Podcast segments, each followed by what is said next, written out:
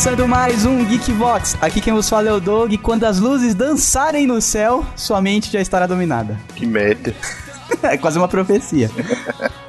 Beleza, galera, aqui é o Dick e eu vou lembrar de uma profetização que o Maroto fez no programa de conspiração B, que a gente tava falando sobre doenças, e o Maroto vira e fala: "Ah, então você quer dizer que lá pros meados de 2014 a gente vai ter uma outra crise de doença, vai ser tipo a febre da Madana. Ó o Ebola aí". Nossa. Olha. Então, cara, o Ebola é um repeteco, ele não conta. Nossa, claro que conta. Ele não é uma doença futuro, nova, porra. mas é uma epidemia nova, porque ah, tinha isso acabado. É verdade, isso é Toma essa, Douglas. Salve galera, aqui é o Cardoso e a verdade está lá fora. A mentira também. Caraca. Fala galera do Geekvox, eu sou o terceiro sósia do Rodrigo Maroto. ah, que lixo, cara. Já tô na terceira versão, é mó luta diária pra imitar o cara, aquela lenda. e é isso aí, Geeks. Estamos aqui unidos para fazer um continueco muito aguardado. Olha aí, o programa de conspiração A e B está figurando no hall de clássicos do Geek Vox, né? Muita gente pede, fala que curtiu os programas e tal. E estamos aí para discutir teorias que ficaram de fora dos dois programas e, quem sabe, até reviver algumas e aprofundar um pouco mais, né, Dick? É, estamos aí pra isso. Esse cara não entendeu nada do primeiro e do segundo programa, agora então. Agora ele vai pirar, cara. E é isso aí, teorias conspiratórias lá do C logo depois do feedback.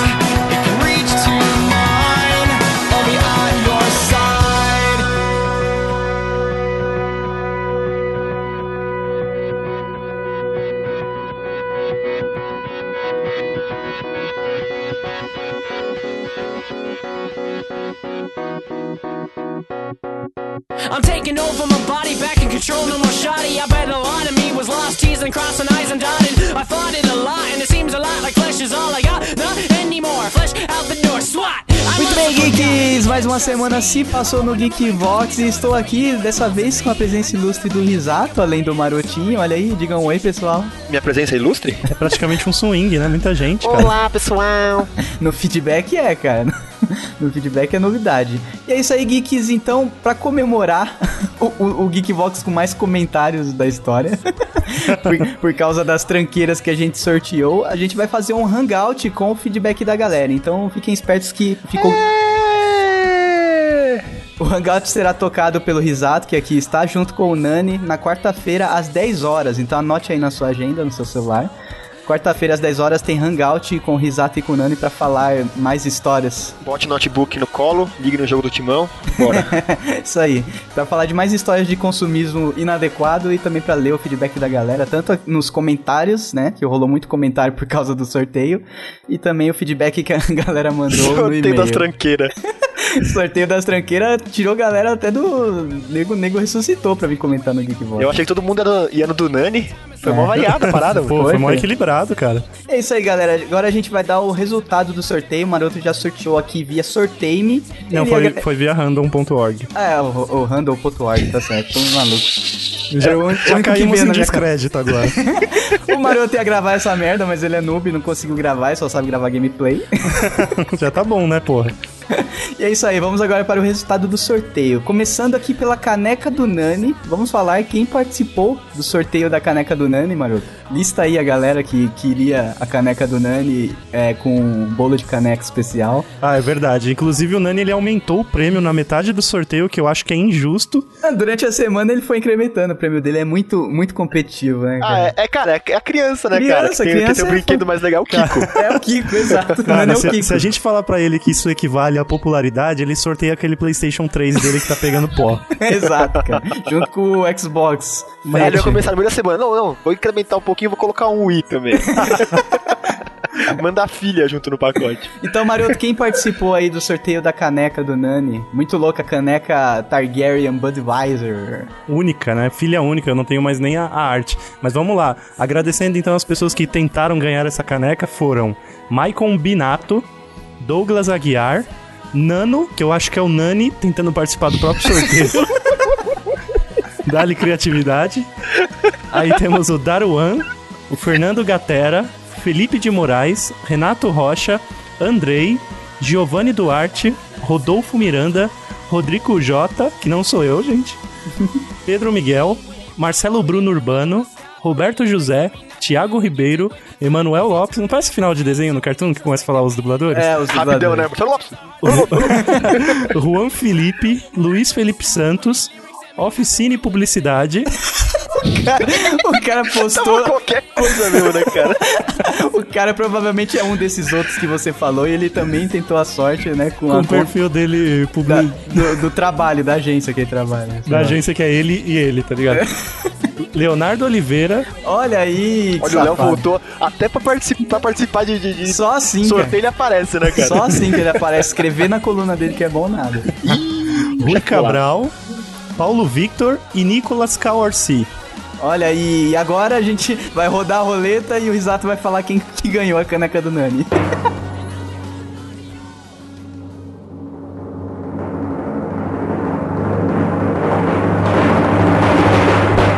Eu não recebi. Ah, é verdade, eu só passei por idiota. Ai, que idiota. Fala aí, Douglas, aí corta e ele fala. Nicolas Kawarsi! E olha aí, palmas para o Nicolas Kawais que vai ter, Parabéns! vai ter caneca com bolo de caneca especial do Nani. E um livro, acho que é um livro que o Nani colocou. Ah, o Nani colocou, você vai receber metade das tranqueiras Cara, do você Nani. vai levar uma camisinha usada.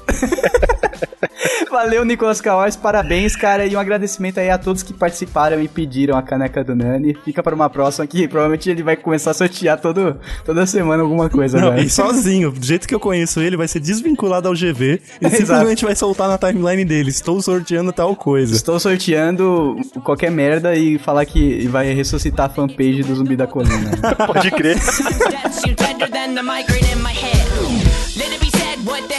Represents. It's me defending in suspense. It's me suspended in a defenseless test. Being tested by a ruthless É interessante a gente ressaltar, antes do, do próximo sorteio, que a galera que comentou elogiando o Geekvox e xingando o Nerdcast não, não aumentou as chances. Só pra avisar. Eu não sei da onde sei que os tiraram, que a gente odeia o Nerdcast. Todo mundo aqui é ouvinte, desde, culpa da Daniela. essa porra, É cara. culpa da Dani, foram na, na ideia maluca da Dani, cara. E a, galera pensando que ia aumentar as chances de, sor- de sorteio se ficar xingando o Nerdcast. Faz sentido, cara. Geekvox maior que GV. maior que GV, olha aí. cara. Maior que Nerdcast. É uma loucura. Cara, mas, mas eu admito que eu fiquei muito feliz com as manifestações de, de elogios nos, nos comentários, mesmo que pagos. Pagos com a chance de um sorteio, né? Que merda. Imagina se a gente dá dinheiro pros Cara, eu só sei que eu vou sortear aquele terreno e vou passar essa dívida pra algum otário. Vamos lá, próximo sorteio é da memória do Doug que vos fala, olha aí. Cara, que foi o prêmio mais mequetrefe, tirando o livro do Risato, claro, que não precisa mencionar, mas o Douglas olhou pra qualquer coisa na mesa dele e apontou, tá ligado? Eu não pensei nesse prêmio. Eu tava falando sobre o livro e daqui a pouco virou um sorteio louco. É verdade. Te eu não sei exatamente o que tá acontecendo. Daqui a pouco começou um sorteio maluco, cara. Você até queria ficar com o livro, tá ligado? Te forçaram. Os dois que incrementaram aí, ó, que, que conseguiram mais gente. A gente foi só, só um tiro, one shot. Eu fui, eu fui Roots. É, a gente foi roots. Vamos lá, Maroto. Quem que participou aí do sorteio da memória de 4 GB, barramento 1333 MHz, fucker Ainda bem que é a memória do Doug, né? Que se fosse a memória, se fosse a memória do Maroto, ninguém ia querer fudido. nada dessa porra. É, DDR3, pô. Vamos lá, quem participou da memória do Doug, nós agradecemos o esforço, foi, foram, sei lá, Álvaro Cantador, Sherlock Lestat, Alexandre Alves. Esse Sherlock Lestat, o prêmio é tão ruim que ele não teve coragem nem de usar o perfil dele no Face, tá ligado? Ah, esse cara comenta faz tempo, Nico. Alexandre Alves, Brancão, Geraldo Bosco, Patrick Allan, Felipe Vieira, Fabrício Luciano Viana, Fábio Murakami, que inclusive está no Japão, mas tem um endereço BR. Ele não disse qual prêmio ele queria, eu coloquei ele na memória do Doug. Era o que tinha menos, vai nessa porra aí. Justamente. Fiz isso no seu também. Coloquei um neguinho ali perdido, João Leno. Vamos lá. Lucas Lima e por fim Diego Lima.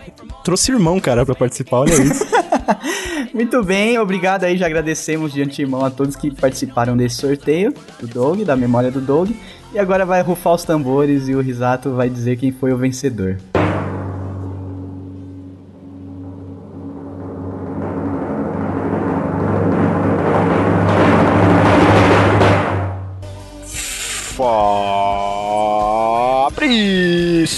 Viana. Olha aí, parabéns! Por um momento o Fábio Murakami achou que era ele, tá ligado? É, por um momento. A gente não queria mandar pro Japão, então a gente roubou. Meus parabéns, então, Fabrício, e obrigado a todos os outros que participaram. E vendo Tu vai aqui, agradecer umas 200 vezes até o final do, do, do e- feedback. E vendo aqui a lista, ó, acho que já dá um time de futebol melhor que o Palmeiras.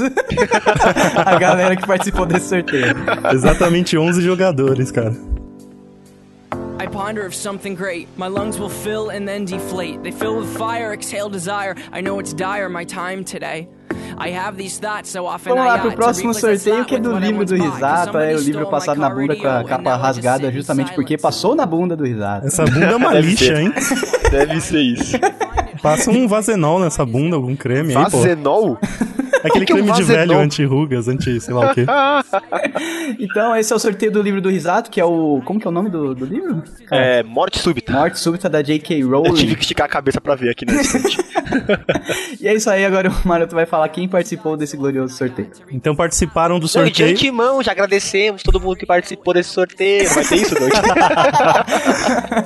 E participaram do sorteio Thiago Santos, Caio Gelmo, João Pedro Carneiro, João Leno, que eu joguei nessa lista porque não indicou quem queria. Não, mas mesmo antes de ganhar o livro, ele já tá lendo. entendeu? É, você viu? Nossa, por isso que ele colocou ele aí, só pra poder fazer a piadinha.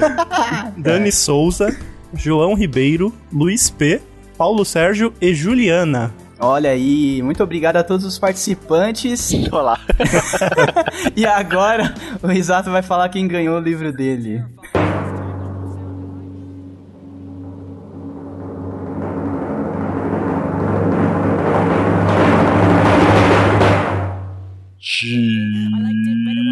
Thiago Santos!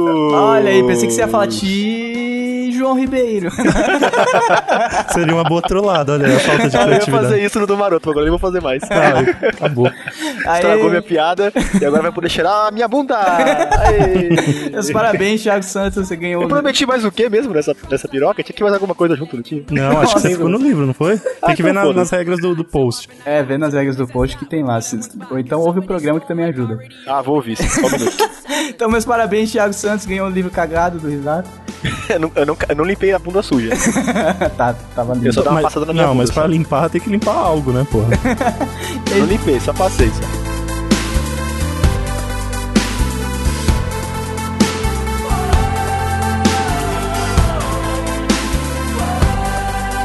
E é isso aí, agora vamos para o sorteio do DVD do Maroto. Mais, mais baralho, mais a porra toda foi outro também. Mais o terreno. mais o terreno. É nada, sai mais fora o- que o terreno é meu. Mais o sempre Toshiba que ele conseguiu recuperar depois. E um bongô. E um bogo extra de.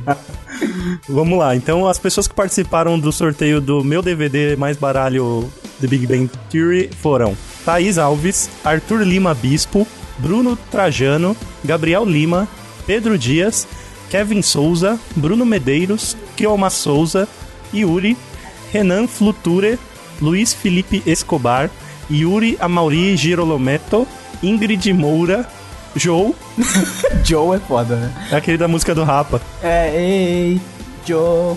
Deve ser isso aí. Paulo Campos, Yuran Souza, Lucas Daniel, Guilherme Teixeira Galvão, Carvalho Lux, Carlos Queiroz, Henrico com K, deve ser Henrico, entendeu? Diogo Nossa. Melquiades e Aline Dilgi, ou Dig, ou. Puta, juro que todos os Is e Ls parecem iguais no meu computador, então eu não faço ideia do que é o final. Podem ser é mil Dilgi. Ls. É Dilgi. E é isso aí, muito obrigado a todos que participaram aí do sorteio do DVD mais baralho, mais a casa inteira do Maroto. Por que, que o, o Fábio Nani não participou do sorteio dele mesmo? É, né? Ele, queria ele reaver, participou né? como Nano ali. O iPod Nano número 3 da lista é ele, com certeza. É isso aí. E agora o Risato vai falar quem ganhou o DVD mais baralho do Maroto.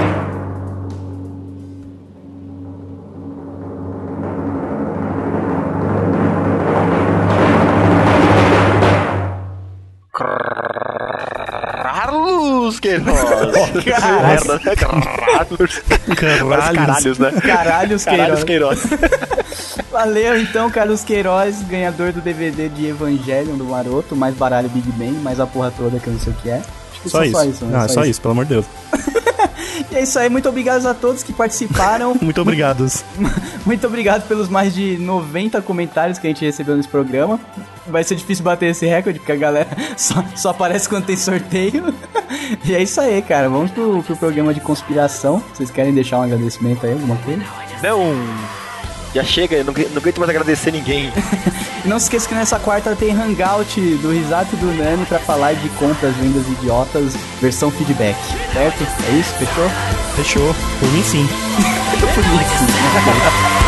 I find her of something great. My lungs will fill and then deflate. They fill with fire, exhale desire. I know it's dire, my time today.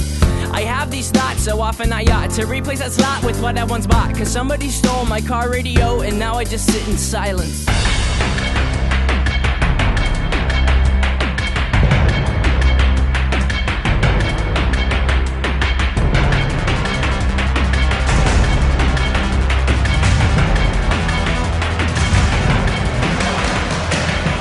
Eu acho que se o cara é ouvinte novo, que a gente recebe bastante ouvinte novo toda semana, fica aí uma dica, vai estar no post os dois programas de teoria da conspiração que a gente já tem. Ouve lá, porque a gente pode fazer referência a Finord aqui, coisa do tipo. Então é uma boa você ouvir primeiro antes de ouvir esse. E vamos lá para o que, o que sobrou da- das teorias da conspiração com o professor Dick. Não, o que sobrou não. O que, o que sobrou e a gente resolveu abordar, porque o que mais tem nesse mundo É teoria. é teoria de conspiração. Cara, a gente vai começar com esse projeto Blue Beam, que o Dick mandou a pauta, ninguém sabia que porra era essa, só o Cardoso.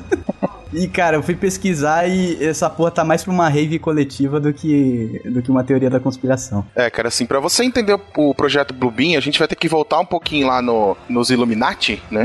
Ah, que da hora. Porque o projeto Bluebeam, ele faz parte da, da- é a cerejinha do bolo da nova ordem mundial, né? Então, quando você fala em nova ordem mundial, são três pilares, né? Governo único, moeda única e religião única. Então, governo único a gente já tá partindo, né? Para os Estados Unidos dominar o mundo. Então, cara, mas essa história dos Estados Unidos dominar o mundo já não tá meio enfraquecida? Vai mudar o fantoche, vai cair os Estados Unidos, vai subir a, A China e a Rússia discordam, mas tudo bem.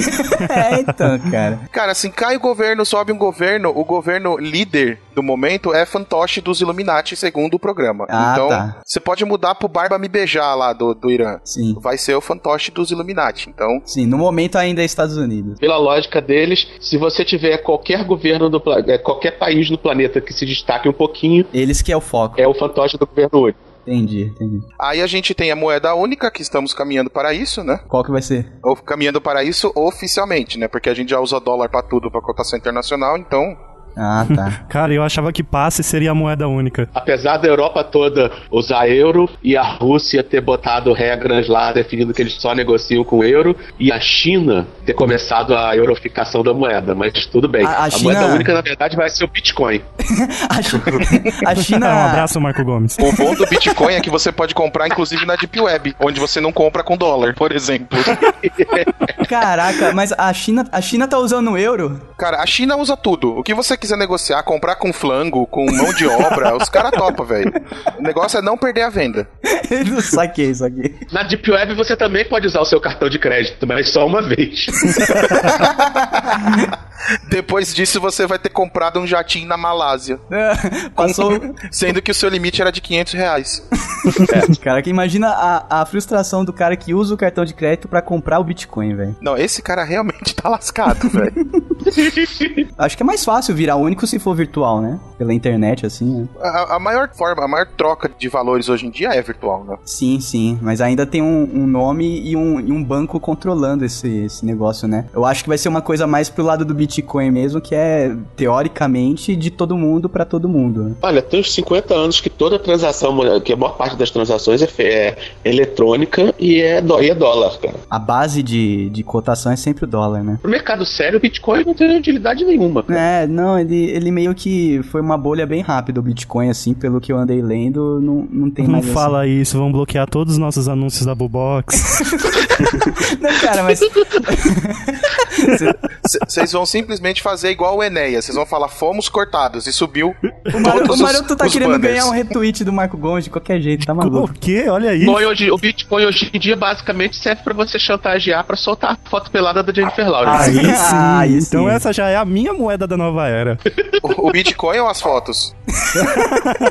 As fotos eu acho que vale mais. hein? Esses dias eu entrei naqueles sites lá, tipo. É, AliExpress, como que é aquele Ali? AliExpress. AliExpress tinha um, um negócio, um farmador de Bitcoin, que é um pendrive que você pluga pra ele. Como funciona essa porra, cara? Pô, Tipo- você chamou as pessoas erradas pra esse programa, Não, cara. mas, mas quando, quando começa a vender um negócio. pra- Conheço uma pessoa que te ajudaria com isso. É um daqueles hardwarezinhos que roda os, os scripts pra calcular os, os, os, Os lotes. do Bitcoin. Uhum. Depois que você fatora lá o, o número de o 50 polinômio horas. enorme lá, que é, o, que é o Bitcoin, você ganha uma fraçãozinha de Bitcoin. O problema é que a energia que você gasta para processar aquilo ali É mais caro custa do que muito vale. mais, É. é. mais caro do que, o, do que o Bitcoin que você ganha. Cara, essa porra, tipo, deve ficar em brasa, né? Se, se tem um software ali dentro rodando pra farmar Bitcoin e a energia é tão monstra assim pra gerar uma fração, esse Cara, eu, negócio deve eu ficar pegando fogo. Uns sistemas mais parrudos que usam, tipo, processador fudido e tudo mais. Meu, tinha que usar umas ventoinhas do tamanho do mundo, tá ligado? Realmente você gasta mais em energia elétrica. É, tipo, só, só, só pra energia pra, gerar, pra girar as ventoinhas Tem já até um site que você calcula quanto custa o, o kilowatt de energia na sua, no seu país e um monte de outras variáveis, aí ele define se vale ou não vale a pena pra você, tá ligado? Nossa, cara. E É, tem um esquema de tinha uma- umas fotos famosas, tinha umas fotos famosas desses sites de, de Bitcoin, onde o cara tava mostrando como ele podia gerar Bitcoin com o conjunto de computadores dele e ser ecológico. O que ele fazia, ele tinha uma, uma grelha em cima que ele fazia frutas secas. Ah, Ele e, dava calor e dos vendia. computadores pra fazer fruta seca. Caraca, velho. Daí ele vendia essa porra. O cara transformou a, a, a dissipação de calor num- nu- numa estufa de desidratação. No George Foreman. Era capaz de ganhar mais dinheiro com as frutas do que com o Bitcoin. Que merda, hein, É, cara. monta uma barraquinha pra vender fruta seca e monetariza a fruta mais do que o Bitcoin.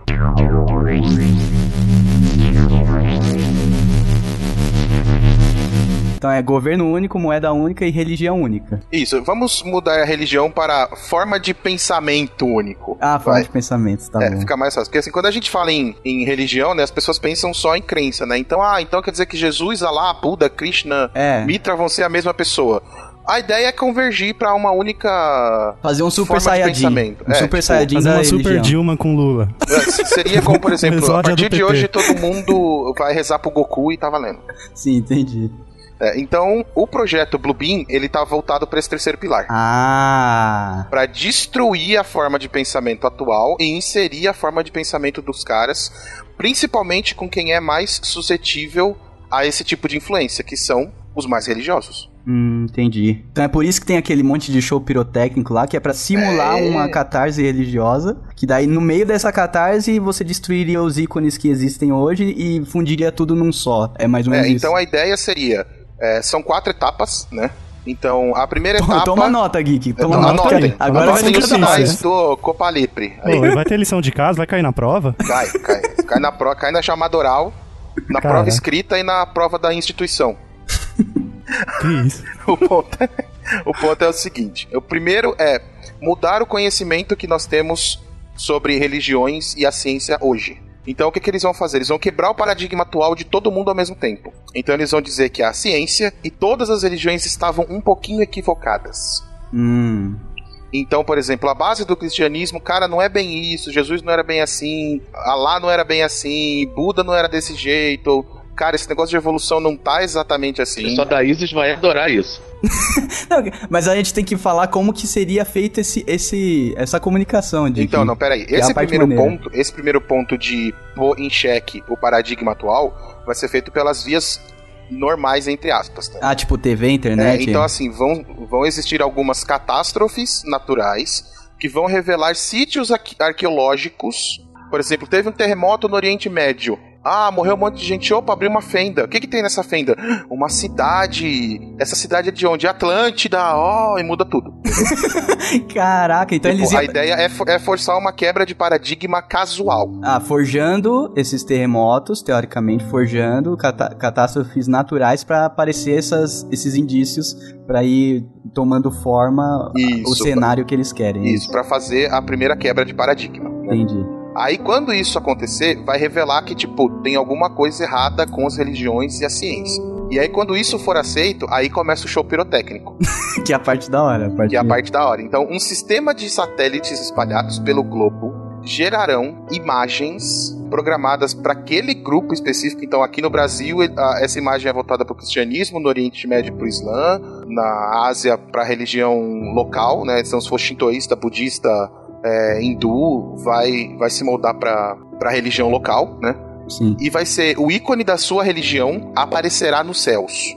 Caraca, então ia rolar um cristão aqui. O cristão no, no sentido Cristo grande. Então, é, então, sei lá, tipo, aparece um, um jesuizão. Aparece um jesuizão no céu. Sim. A Big. Jesus. Isso. E aí esse Big Jesus virá acompanhado de uma voz externa, se apresentando ele como um ET. Ah, vai ter áudio então, holograma. Sim, Isso, vai, é um holograma chance de com aparecer o áudio, então. Tupac em holograma também? Não. Tupac.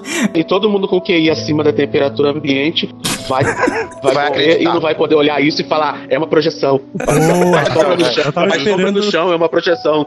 Eu quase ia perguntar, né? Onde estavam as pessoas nisso? Dizem, diz a agenda, né, da conspiração, que essas imagens são, assim, absurdamente reais. Uhum. É quase incontestável que é Jesus the Lord, que está no... apareceu. né? Caraca, se apa- em alguns lugares da Terra vai ter que aparecer uma maçã gigante mordida, cara. Ou, ou o próprio Steve Jobs mordendo a maçã, É, né, o, tipo, próprio, ou o próprio Steve. Mas eu acho que só a maçã já serve, cara. Cara, eu só acreditaria se aparecesse o Zordon no céu. vai saber se pra você não vai ser o Zordon. O grande problema do budismo é que você é que não pode aparecer Buda, porque Buda não é uma figura divina. É, e Ah, o pior, isso. né? é, vai aparecer qual dos Budas? O gordinho infeliz? O cara que tá embaixo da cobra? Qual, qual Buda? Cara, Não, a parte mais legal disso tudo é que vai rolar um mega podcast gigante nos céus. cara, na China vai aparecer o símbolo do Baidu, tá ligado? Tá mais pra, pra Hollywood. né? E na Índia, cara, imagina, e na Índia? Ah, na Índia vai, ter que cota pra aparecer ao mesmo tempo. É, na Índia vai ter, vai ter que ter eliminatórias, tá ligado? Não, não, na Índia vai ser o menino com a cabeça de elefante, o papai Smurf e o, e o outro, mano. Nossa, Cara, na Índia dá pra trocar de. Deus a cada 10 minutos, velho. Mano, vai Pelo ser tipo, sabe, sabe tipo PowerPoint de, de aula introdutória de ADM, que é um slide a cada segundo, assim? Justamente. Vai ser isso, tá ligado? É um deus, depois o outro, depois o outro, depois o outro. Não, na Índia eu acho que vai ter que rolar tipo um cenário de Smash Bros. Brown, tá ligado? Pros deuses se baterem, que o último que sobrar na plataforma é aquele, Vai pronto. rolar tela de escolha de League of Legends, tá ligado? Choose your destiny. Ai, caraca.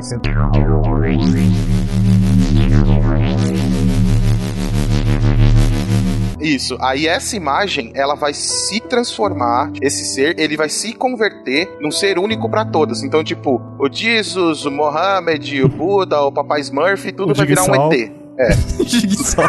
todo, Jigsaw. todos, Kind, I wanna play a game. todos eles vão virar um, um- um ET. Sim, beleza. Todos eles vão, entrar, vão virar uma nova divindade e vai ser a mesma em todos os lugares. Mesmo em todos os lugares. Sim. E aí, é, depois disso, né, desse evento que vai marcar essa mudança, né? Então, nesse evento, ele vai explicar o que está por vir e que aquela descoberta arqueológica fez com que ele viesse pra mostrar a verdade pra todo mundo. Não, ca- cara, fala sério. Imagina o tempo que não, não leva um evento desse. O nego não consegue prestar 20 minutos de atenção na aula de sociologia, cara. Ah, velho, se você, se você vê um Jesus gigantesco no céu, por mais que você não acredite, você para pra olhar. você fala, caralho, que merda é essa? Deixa eu ver. É viral, ação de guerrilha, sei lá. É, cara, eu desencano. Vou, vou fazer outras coisas depois de 5 minutos, cara. Não Eu só parar. acredito se o Cardoso twittar falando que é verdade. Ai, Imagina caraca. o Facebook de foto desse Jesus. Tipo, todo mundo já viu, mas todo mundo vai repostar no Face. Exato. cara. Eu e Jesus, selfie com Jesus. Essa divindade é de verdade ou é marmotagem do- do- da conspiração? Não, é totalmente marmotagem. É tipo. Ah, é, é uma nova, totalmente nova, é- que não é tipo, vamos aposentar o seu Deus e vamos colocar o nosso no lugar. Nossa, e num evento único mundial globalizado. Mundial, velho. Tipo o lançamento de filme, tá ligado? Lançamento de celular grande. né? iPhone 6, tá ligado? Lançamento de celular grande. Será que vai dar pra avisar num evento no Facebook e a galera fazer fila no, pra ficar olhando o céu? E todos os satélites vão funcionar perfeitamente, nenhum vai dar, proble- nenhum vai dar problema, e ninguém que acompanha essas coisas vai reparar que tem um satélite naquela, na- naquela região, naquele momento, em cima de cada cidade, da cada grande cidade. É, o Brasil não vai ser afetado porque o satélite da TIM não presta. Então o É, nosso holograma teriam- não vai que aparecer. usar o que ter um BR1. satélite, tá Fora, fora que a gente, a gente não tá preparado para um evento teológico do COT. Não tá, Verdade. não tá. A gente viu na Copa que não tem condição de receber Jesus agora. Um evento padrão Jesus não. Padrão É. Jesus, né? Não tem como receber. Se a transmissão for feita pelo BR1, vai cair a Globo. Aí vira pandemônio. A galera com cartaz, né? Queremos escola padrão Jesus. É. O que o Cardoso levantou é interessante, só que eu acho que essa galera, a conspiração acho que pede isso, que toda essa galera que tenha contato com esses equipamentos já ou vai pra um calabouço, ou já virou, já é tipo cobaia do teste, tá ligado? Do, do poder de, de persuasão do, das ondas sonoras. Cara, mas essa teoria é tão furada que eu não sei nem por que tá no programa, cara. Não é furada, não, é maneira, cara. Mano, é muito furada, é muito impossível.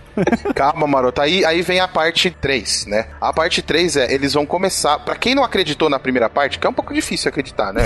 Peraí, recapitula. A primeira era de Atlântida ou algum outro buraco no- na Terra. É, tipo, vai aparecer as evidências de que tudo que a gente sabe tá errado. A segunda Isso. é Tupac no céu. Isso, avisando que, ó, galera, tava errado mesmo e eu vim aqui pra falar pra vocês que eu sou a verdade. Desculpe pelo vacilo, tá ligado? Parece Jesus. Foi mal, uma mas- plaquinha. A verdade é essa agora. Sendo que tem uns 500 anos que tudo contexto é arqueólogo explica que coisas como a Arca de Noé são quibadas de histórias antigas, Aham. de história de mitos sumérios e outros mitos, inclusive os próprios gregos têm um mito do dilúvio com direito à arca e casalzinho e passarinho, e as pessoas insistem. Mas 10 minutos depois de ver o Nosso Senhor Jesus das nu- do, do projetor nas nuvens, todo mundo vai acreditar.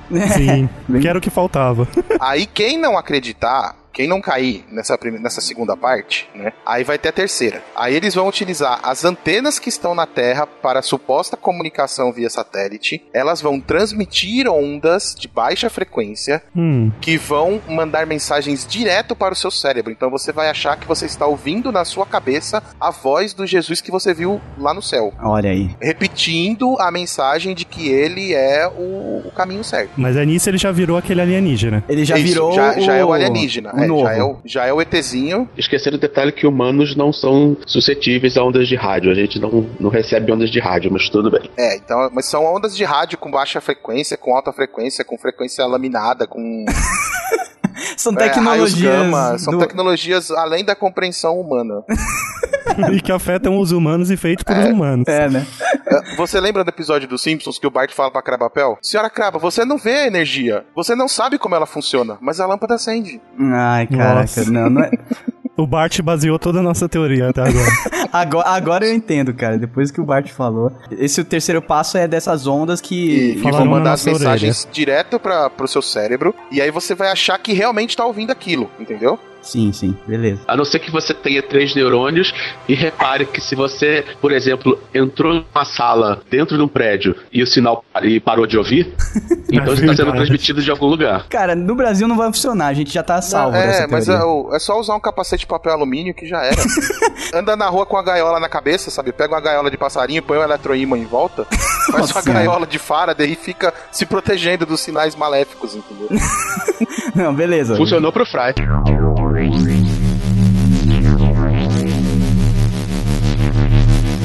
Faz de conta que deu tudo certo, qual seria o, o próximo passo? Aí depois que todo mundo começou a receber a mensagem já tá pilhadão, aí começa a desorientação. Eita, é aí que é da hora, cara. Porque o mundo hoje em dia tá muito orientado.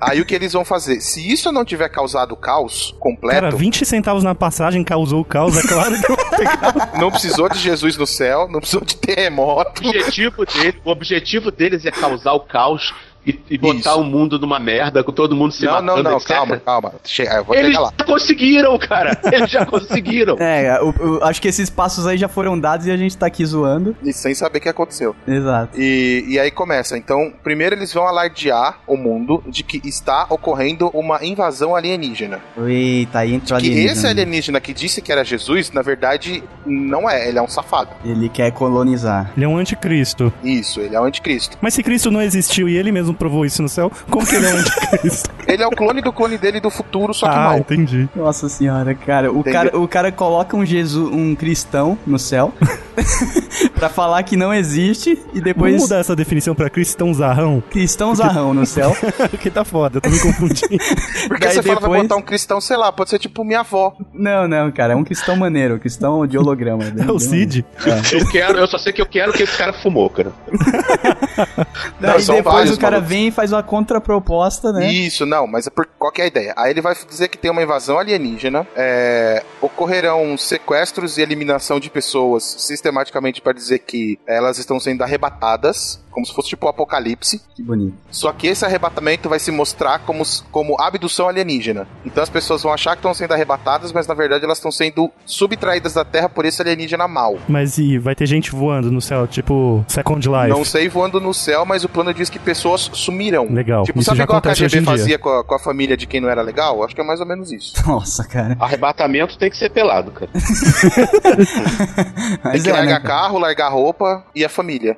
Não, o cara vai pelado, mas dentro do carro. Inclusive aquela Brasília 78 com, com adesivo. Em caso de arrebatamento, esse carro ficará desgovernado.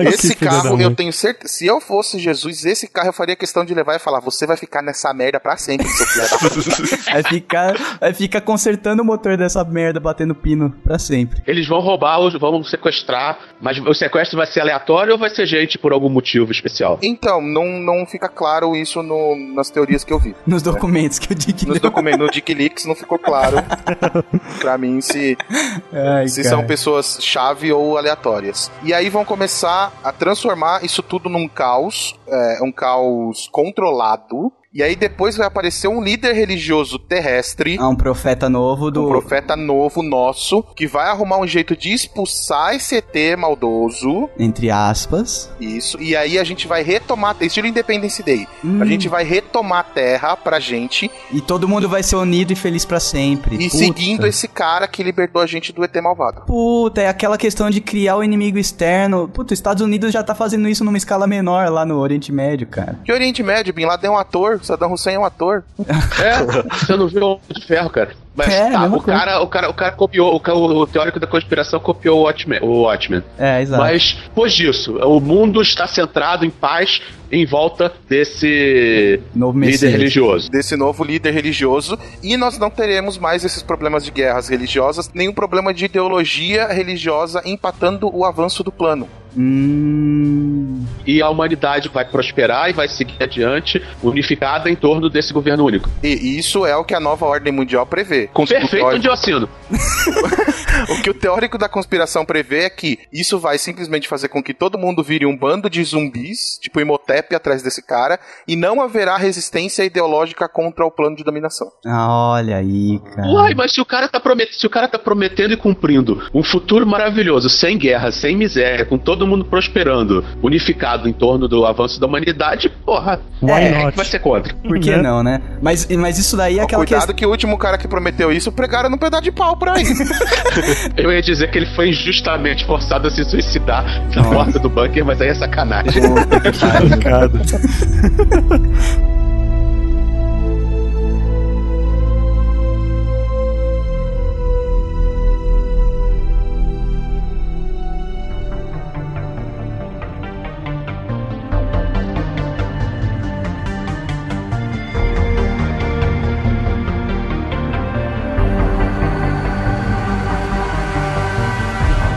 Os Illuminati nessa questão de, de virar um controle único sobre o mundo, cara, a própria pirâmide deles lá já diz muito, muito o que seria, né? Porque é, quando tem vários governos, várias crenças religiosas, várias formas de pensamento, são várias pequenas pirâmides espalhadas pelo globo, né? Quando vira uma coisa só, se virasse uma coisa só, seria uma mega pirâmide monstro, porque toda organização tem hierarquia, né, cara? Então a base dessa pirâmide seria muito maior, provavelmente 90% da Terra seria de zumbi escravo. Essa é a pegada, né? No papel parece bonito, mas na prática seria mais ou menos isso. Mas pelo conceito econômico é uma merda, porque você tem 90% da base é escravo, beleza. Mas eles não compram nada, eles não, não movimentam a economia. Eles geram trabalho, beleza, mas eles só geram produção, eles só geram produção, eles não geram consumo. Você acaba com excesso de produção sem ter aonde escoar isso. É, acaba, acaba virando um problema, entendi. Toda a economia mundial que, que era baseada em escravidão descobriu isso. Você acha que pararam com a escravidão porque era feio, porque era malvado? Não, pararam porque descobriram que era muito, muito mais vantajoso você empregar o sujeito e botar ele no mercado para comprar, comprar comida, pagar aluguel e etc, do que você ter que dar casa, comida, roupa lavada e tudo e só ganhar o trabalho dele. Quando você emprega, você ganha o trabalho dele e não tem que cuidar dessas outras responsabilidades. É, então a gente ia cair na teoria da nova ordem mundial bo- boazinha, que tem lá as vertentes da nova ordem mundial, né? Em cima de, de vários, várias teorias. E tem a do, a do bem. O Cardoso acha que vai, vai ser essa do bem, que todo mundo vai prosperar. não, não é, não é a do bem no sentido de todo mundo mundo vai prosperar. Só você não vai ser uma ter, merda não, você vai ter a ideia de que você está prosperando. E assim, na verdade, serão tiradas todas as suas dúvidas de que você não está prosperando. Ah, E você continua mantendo a máquina funcionando. Você não vai ser um escravo financeiro. Aliás, você já é um escravo financeiro do sistema, né? Mas aí é, a sua acomodação ideológica vai ser mais simples. ah, Sabe 1984, que você 84, toma uma pílulazinha e esquece dos seus Sim, problemas? sim. É por aí. Você não vai ter problemas, então logo o mundo é perfeito, todo mundo ganha. É, sabe aquele mundo bonito e pacífico do, do Star Trek? sim. Aquela coisa da Terra que todo mundo tá legal, todo mundo tá bem, é tudo bonito. É isso aí. Até irem pra baixo da terra e descobrir que tem um monte de gente. A- até os Klingon aparecer, e aí depois do Klingon os Borg, depois dos Borg, os Romulanos. Não, beleza. Então a gente viu aqui que o projeto Bluebeam é a grande, a grande catarse dos Illuminati pra É, é a grande farsa pra fazer o controle mental definitivo. Show de bola, cara. Ao invés de você fazer pequenos controles mentais como a gente vem sofrendo atualmente, vai ser feito um- um- uma única cajadada pra matar o controle mental de uma única vez. Na base da Rave. Muito bom. Como, como isso vai funcionar na Europa, onde tem países que tem 70, 80% de ateísmo, de ateísmo, tipo Dinamarca, não sei, mas tudo bem. Ah, sei lá, velho, vai aparecer o Odin, vai aparecer, sei lá, o, o Darwin. Ai, galera, a evolução tá errada. Ai, cara. Beleza, vamos pra próxima aqui, então, que é, que é linkada. Experimento Filadélfia. Isso daqui tem a ver com aquele navio lá que É, falaram que sumiu exatamente. durante um tempinho? Cara, esse experimento Filadélfia é um, assim, é o que mais tem diferença na teoria. Que tem hora que o nego fala uma coisa, tem hora que o nego fala outra. Mas a base é, é, os americanos estavam fazendo um projeto para criar invisibilidade é, nos navios, tanto invisibilidade física, né, você não ter a refração da luz em cima do objeto, como de radar e qualquer tipo de espectro detectável. Né? Entendi. Então a ideia era você fazer com que o navio, um porta-aviões lá, o destroyer, se não me engano, fosse indetectível de qualquer maneira, visual e por aparelho. Caraca, mas precisava começar com um negócio tão grande, mano. Não dava pra pegar um caiaque e tentar deixar invisível? Você já viu teoria da conspiração humilde? É, é- é, mano, é sempre no, no hardest pra cima, entendeu? Entendi. Tipo, esse negócio de, ah, não, vamos começar abaixo, vamos tentar, sei lá, de fazer só o radar não pegar, não. É radar, é olho, é ET, espírito, aquelas varinhas que cruza, nada pode detectar o barco. Entendi. E eu tive uma ideia genial. Vamos fazer isso, mas vamos fazer com o destro com a tripulação inteira. Nossa, na primeira cara. vez. Na primeira Claro, vez, na primeira E todo tentativa. mundo. É. Eu quero um navio 100% operante e invisível. Caraca, beleza, cara. Como que eles fizeram isso? É, ou, pro- ou não, não é, propuseram? não é pelo tipo o teletransporte da mosca, sabe? Que o cara passa um- uma Aham. maçã, depois o cachorro. Não, é, vai, vai comigo direto. Ai, caralho. E aí eles fizeram isso e a- o primeiro teste, é, o navio não ficou 100% invisível ao, ao espectro de luz, né? Então ele ficou uma névoazinha, alguns dizem azulada, outros esverdeada, né? Mas ele ficou em formato de névoa, assim, semi-translúcido, né? E Uhum. não sumiu totalmente. Aí os caras, pô, deu bad. deu bad. Vamos fazer de novo. Caraca. Só que dessa vez a gente faz sem ajustar a máquina. Faz a moda caralha. E aí eles repetiram o teste sem mexer na máquina, sem reajustar, sem descobrindo o que deu errado, só faz de novo. Geralmente, é, experimento científico, né? Que parece que não é o caso aqui. É, você ju- justamente vai a- a- ajustando a máquina até dar certo. Mas esse cara tava só de é, zoeira. resolveram fazer. Ah, vai a moda Aí caralho. de novo que uma hora dá certo. Esquema Microsoft de testar TI é muito coisas. assim, né? Tipo, pô, deu pau, não faz de novo a mesma coisa que agora vai acontecer um negócio diferente. Entendi. E geralmente acontece. então, foi o, que, foi o que deu nesse caso. Aconteceu. Ai, caraca. Ok. Quando eles fizeram isso, né? é, aí, o primeiro relato que eu encontrei foi de que eles fizeram isso e o barco ficou realmente invisível, indetectável. Ficou 100% fantástico. Só que o barco não tava lá. Então o, ba- o barco foi teletransportado Ah, não, cara. da, da Filadélfia pra Virgínia. E, Tipo, instantaneamente ele saiu da Filadélfia pra Virgínia. São mais ou menos uns 300 quilômetros aí de distância. Tá bom. Então ele saiu da base militar que ele tava e foi parar no mar, na costa da Virgínia. Convenientemente, ele não reapareceu no meio da Terra. né? Ele reapareceu na água. Ele, as moléculas da água atraíram a outra água. Ah, sim. E aí ele apareceu na, na outra A água. princípio da homeopatia. Quanto menos remédio, mais remédio, menos doença. Bom, enfim. é, É quase isso aí, velho.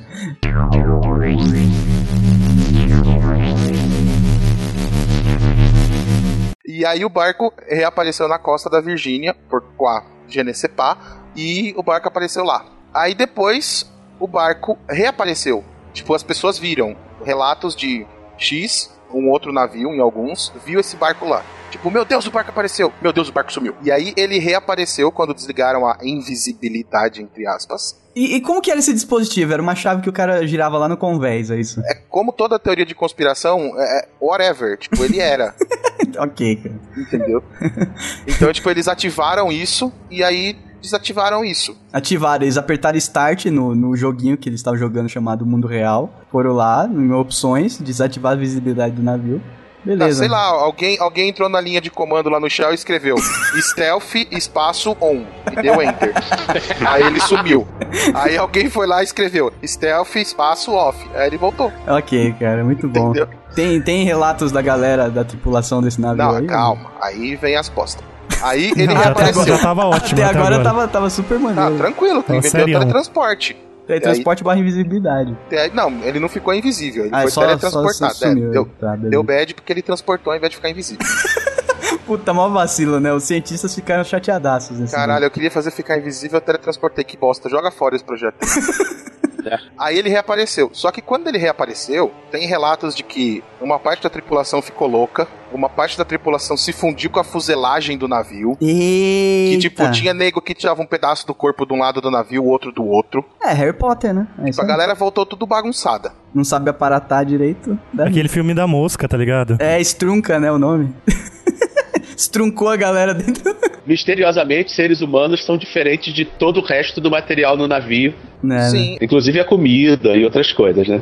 É porque assim, não tem relatos de que o maquinário foi afetado, porque esse navio foi vendido pra Grécia, ficou em uso na Grécia e foi vendido pra ser desmontado depois. Justo. Então ele continuou funcionando normal. Parece que o teletransporte só dá bad com seres humanos. O cara, o cara só levou o computador embaixo do braço que tinha esse software aí da, do teletransporte. Do o cara saiu do, do barco igual um cara de TI, com o computadorzinho embaixo do baixo e o mouse pendurado e pegou o dinheiro e entregou a chave, né? Do Não, aí vem a segunda, o segundo relato, É. que é mais hard.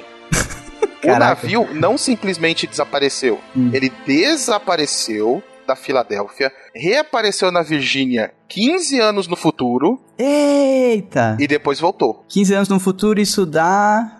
Sabe quero- qual é o melhor? Isso, teoricamente, aconteceu em 1943. Qua- quaren- É, Isso. 43, 44. Muito Isso bom. aconteceu em 40, então em 43, o, o pai do Tony Stark mandou o navio pro futuro e, e trouxe de volta.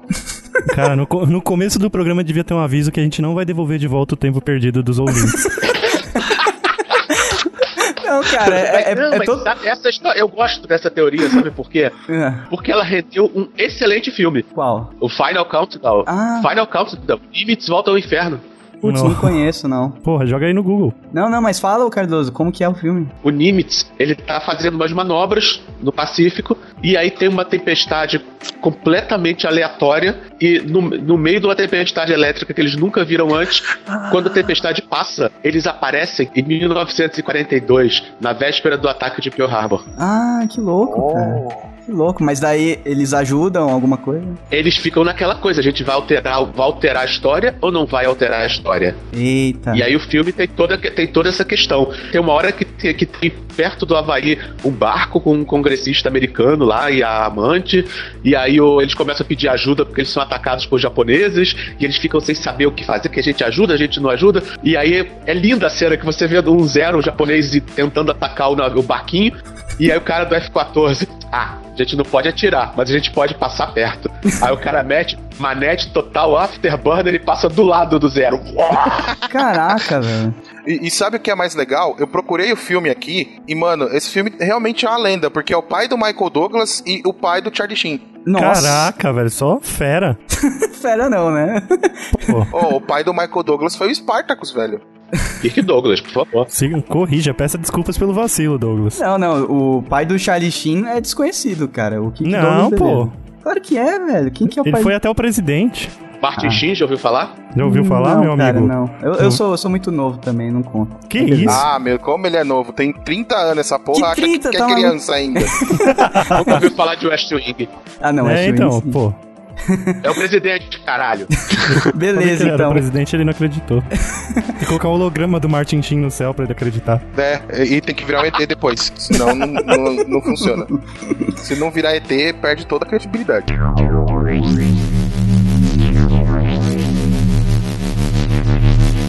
Aí a galera viu que, tipo, o pessoal ficou meio, meio crazy, né? De ir ou não para o futuro, mas teletransportar-se sim. E aí apagaram a mente dos caras e engavetaram esse projeto. Como apagaram a mente dos caras? Ah, com lavagem cerebral comum. Comum, essa, né? Essa, essa, essa que se praticava da KGB. Abre o tampo, coloca dois jacaré daquele de fazer chupeta de bateria no cérebro do cara, dá um tranco. dá um tranco, dá uma acelerada no carro e já era, velho. Você pega um Jeep da Willis, enfia dois ferros na cabeça do cara, o jacaré dá uma virada na chave e tira. Nossa senhora. Tá, a- apagou a memória. E, e a parte de engavetar um projeto, o- eles colocaram o navio dentro da gaveta também. Então, acho que aconteceu o que você falou. O cara pegou o computador com o mouse e foi embora pro Pentágono. Falou, galera, toma aí a chave. Deu bad, galera, valeu.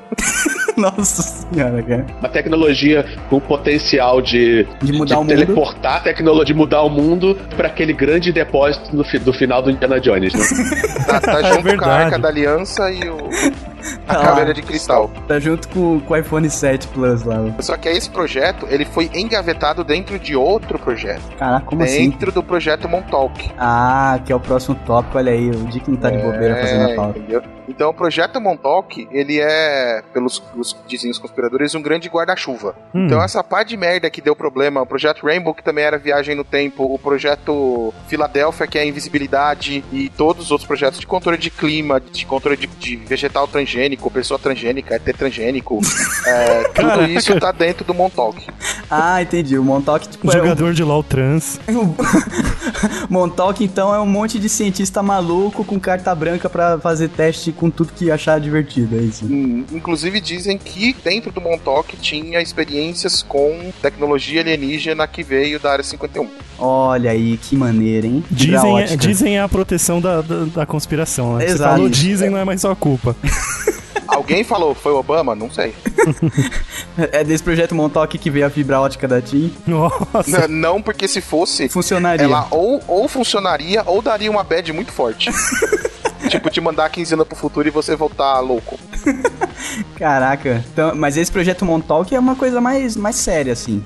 É, então aspas. ele, ele é um. É que pros conspiradores, assim, eu não sei o que é a Montauk. Acabou virando essa palhaçada. Mas ele era pra ser um projeto que ia receber essas tecnologias que não deram muito certo em outros projetos e explorar elas de forma minuciosa e muito mais secreta do que o projeto que vazou anteriormente. Uhum, Porque se ele virou uma conspiração é porque vazou. entendi. alguma coisa alguém falou. Então ele foi passado para uma outra área mais ultra secreta que vai testar isso. Inclusive esse projeto do Blue Beam, eu encontrei correlações dele com coisas que vieram do projeto Montauk. É, porque o Blue Beam, ele tem muito cara de, tipo, um cientista pirou na... foda na maionese, tá ligado? Que é mais um projeto mesmo, é...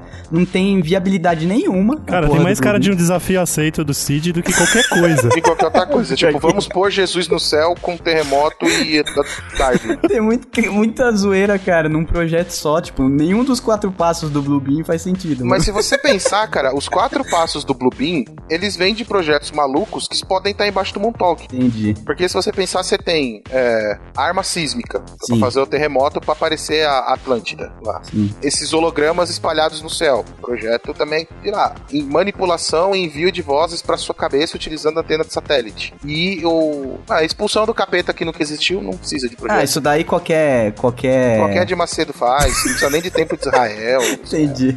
E o projeto Montauk fica só nisso. Ele é um, um monte de cientista maluco que recebe o que deu errado dos outros projetos e É, fica ela é, uma brincando em recicla- cima. é uma reciclagem de projetos. Ah, entendi. Beleza. É, então, e o Montauk, ele sempre teve ligado a as teorias de conspiração que ninguém consegue provar nem que existiu, porque tinha uma base que ficava em Montauk, por isso que é o nome do projeto, né? Era uma base do exército que ficava nesse local e que supostamente tinha essas pesquisas secretas e, e tudo mais, e de repente a base foi abandonada e o projeto mudou de nome. Por isso que ninguém consegue mais rastrear o que aconteceu com ele. Virou Resident Evil. Mas que teoria da conspiração consegue se provar, cara?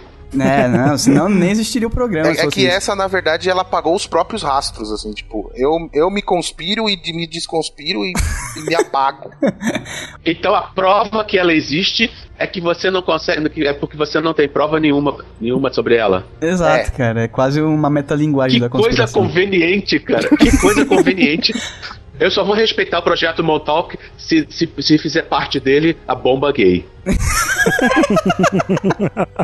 Sabe o que é mais legal em teoria da conspiração? É que a realidade é muito mais divertida do que esses psicóticos conseguem imaginar. É, é verdade. Porque a bomba gay, a bomba gay foi um projeto real. Foi um projeto real, governo brasileiro isso. Não, não, do governo americano, americano foi cogitado durante, durante o projeto lá de armamento que eles queriam. Ah, não, vamos desenvolver uma bomba com um armamento químico que faça, que estimule a libido e gere é, desejo homossexual incontrolável entre os soldados. Então eles vão, o inimigo vai começar a se agarrar numa grande orgia e não vão combater. Que isso, cara? Isso chama-se Destroyer da Marinha. Nossa. Olha só. Aí, Mancada. obviamente, a- a- o pessoal mais tranquilo olhou e falou: não, você para de, para de inventar merda. E aí cancelaram a, a proposta. que isso? Foi basicamente um parágrafo num projeto, numa, aquele monte de, de, de tentativas de projeto que você faz sugestões. Aham. E aí o cara sugeriu isso e eles cancelaram. Eu- Eu imagino, eu imagino um cara disso no Kansas olhando isso e falando: Mas sodomia é ilegal. Como é que a gente vai viabilizar esse projeto? Nossa, cara, não, isso, isso é muito maluquice. Parece que. Parece aquele jornalista que coloca a receita de bolo no meio da matéria gigante porque ninguém vai ler. É. Parece a mesma coisa, cara. Isso, é- isso é completamente. Você desestabiliza o inimigo. Ele vai ficar apaixonado pelo colega dele. E aí, quando o colega dele morrer, ele vai ficar louco. Vai arrancar as calcinhas aí em cima. Vai se matar e vai querer ir junto. Tem maluco pra tudo, cara. Tem maluco pra tudo.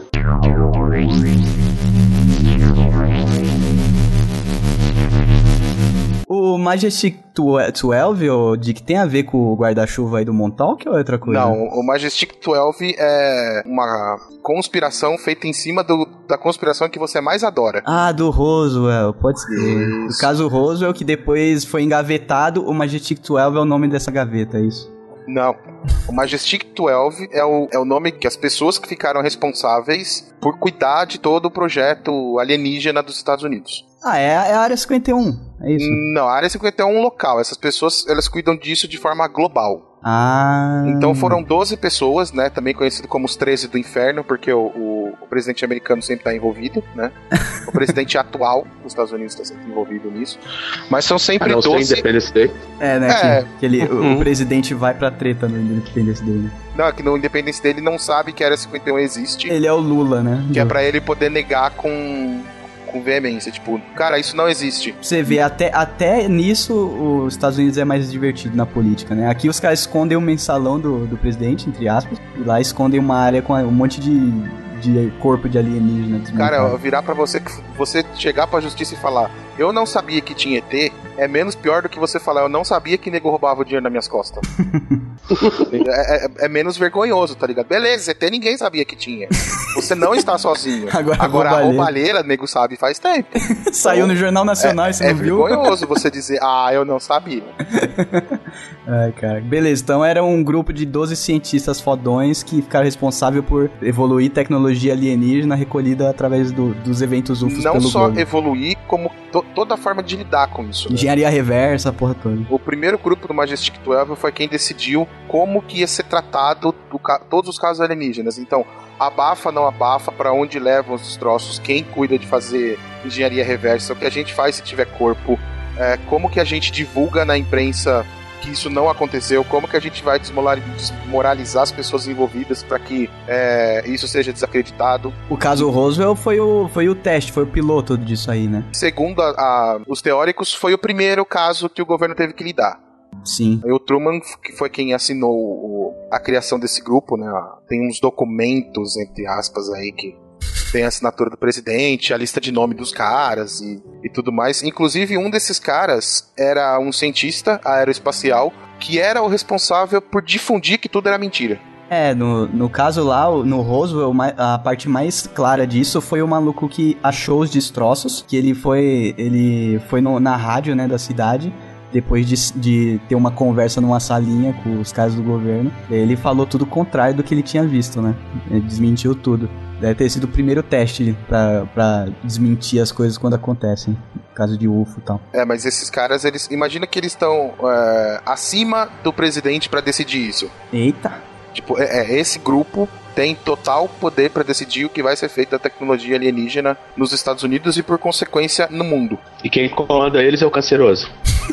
Ah, É aquela cúpula que fica acima do canceroso, sabe? Que tem o velho que morreu, que tinha garganta profunda. Os caras estão acima do canceroso que matou o Kennedy. Isso não, não é muito difícil de acreditar, não, cara. Não, não que é, esteja acima do presidente e tal, mas eu acho que todo governo mais sério, assim, é, tem alguém, alguém dedicado a essas coisas mais inexplicáveis, assim, né? Tipo um dinheiro que apareceu na cueca de um deputado. Ah, não, isso, isso a gente pode deixar passar. Ninguém precisa Não, cuidar disso. cara. Não, mas isso é inexplicável. tipo, um dinheiro que não é dele, que ele nunca recebeu, que ele não sabe de onde veio, apareceu nas suas partes íntimas.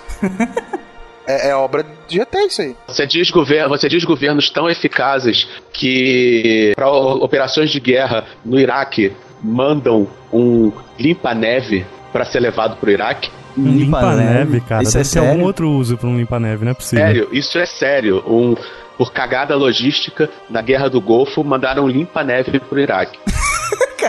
Os caras estão tão acostumados a combater a Rússia, a União Soviética, que já faz parte da logística, tá ligado? Tá, na- tá no checklist da logística. O problema é que no mundo inteiro o governo é o bicho mais é, ineficiente possível. É aquela coisa do Apollo 13.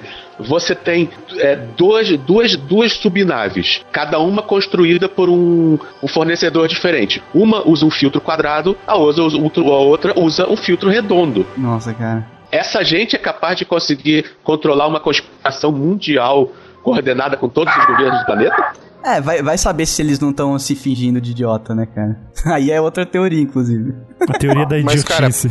pior do que levar um limpa-neve seria levar um Zamboni. Cara, o limpa-neve deve ter utilidade, cara. sem Não, é ser- porque o Zamboni só serve pra aplanar o gelo. Ah, sim, é. Ele não sim. limpa, ele não faz nada, ele só aplana o gelo.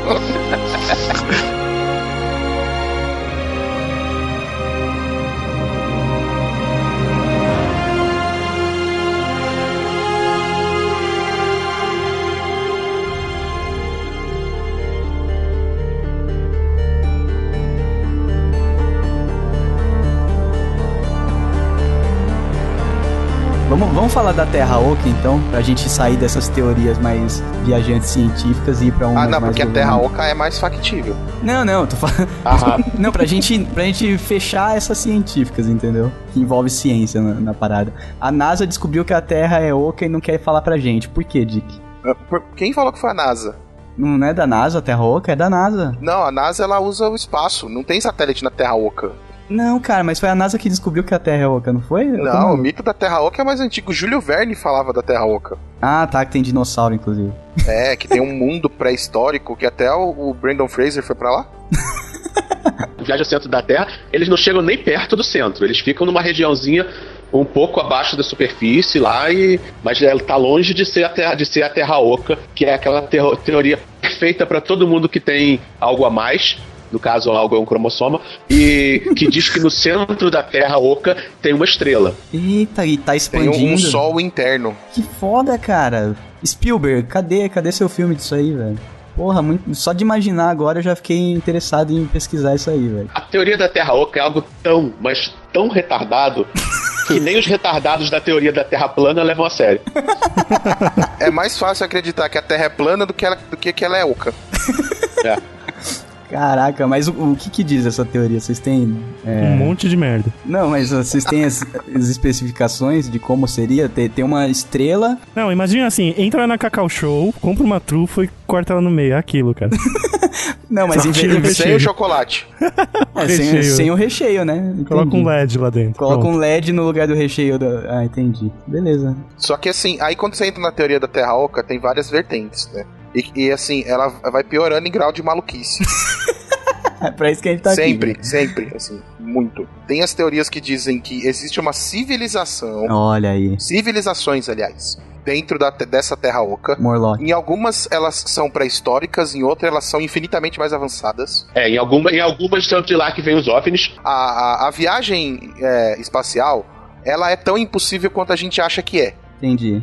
Então esses OVNIs, eles vêm da, de- da própria Terra. Hum. Eles saem por buracos que tem nos polos. Daí sai debaixo da água, igual a gente já viu. N- Não, ninguém falou debaixo da água. Eles Não, tô falando da Terra. uma forma de sair de dentro da, da terra. a- a- o lugar mais fácil de sair sem ser visto. Não, mas se você sair pela água, você inunda a Terra Oca. Exato. Ah. E aí você, por favor, esqueça o detalhe de que não há, não há terra no Polo Norte, Ah, que sim. o Polo Norte é só gelo. Você esquece esse detalhe e finge que existe um buraco de terra no Polo Norte acima do nível do mar. E, os- e tem um monte de Yeti guardando esses buracos. Não, são leprechauns do pé peludo. Porque o chão é frio, aí congela os dedos.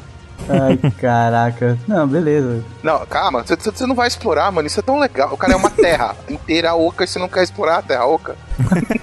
É que você falou que tem uma estrela dentro, fica meio ruim explorar. Fica meio difícil, né, cara?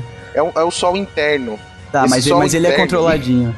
Entendi. Não, o sol externo também é. Por essa lógica, não existe noite na Terra Oca. Ah, é olha aí. verdade, então ninguém dorme. Agora a gente já sabe pra onde a China tá escoando aquele carregamento monstruoso de óculos de sol, velho.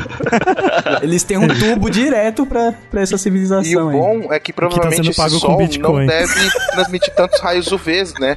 E aí o fato do óculos não ter proteção UV não vai fazer diferença. Olha aí, o pessoal da Zona Leste manja das putaria faz tempo e a gente fica zoando. Eles com aqueles óculos espelhados lá. Abusada, né? É, é a última moda na Terra Oca. A última moda na Terra Oca. A última moda da Terra Oca é um aviador é, Chuck Norris.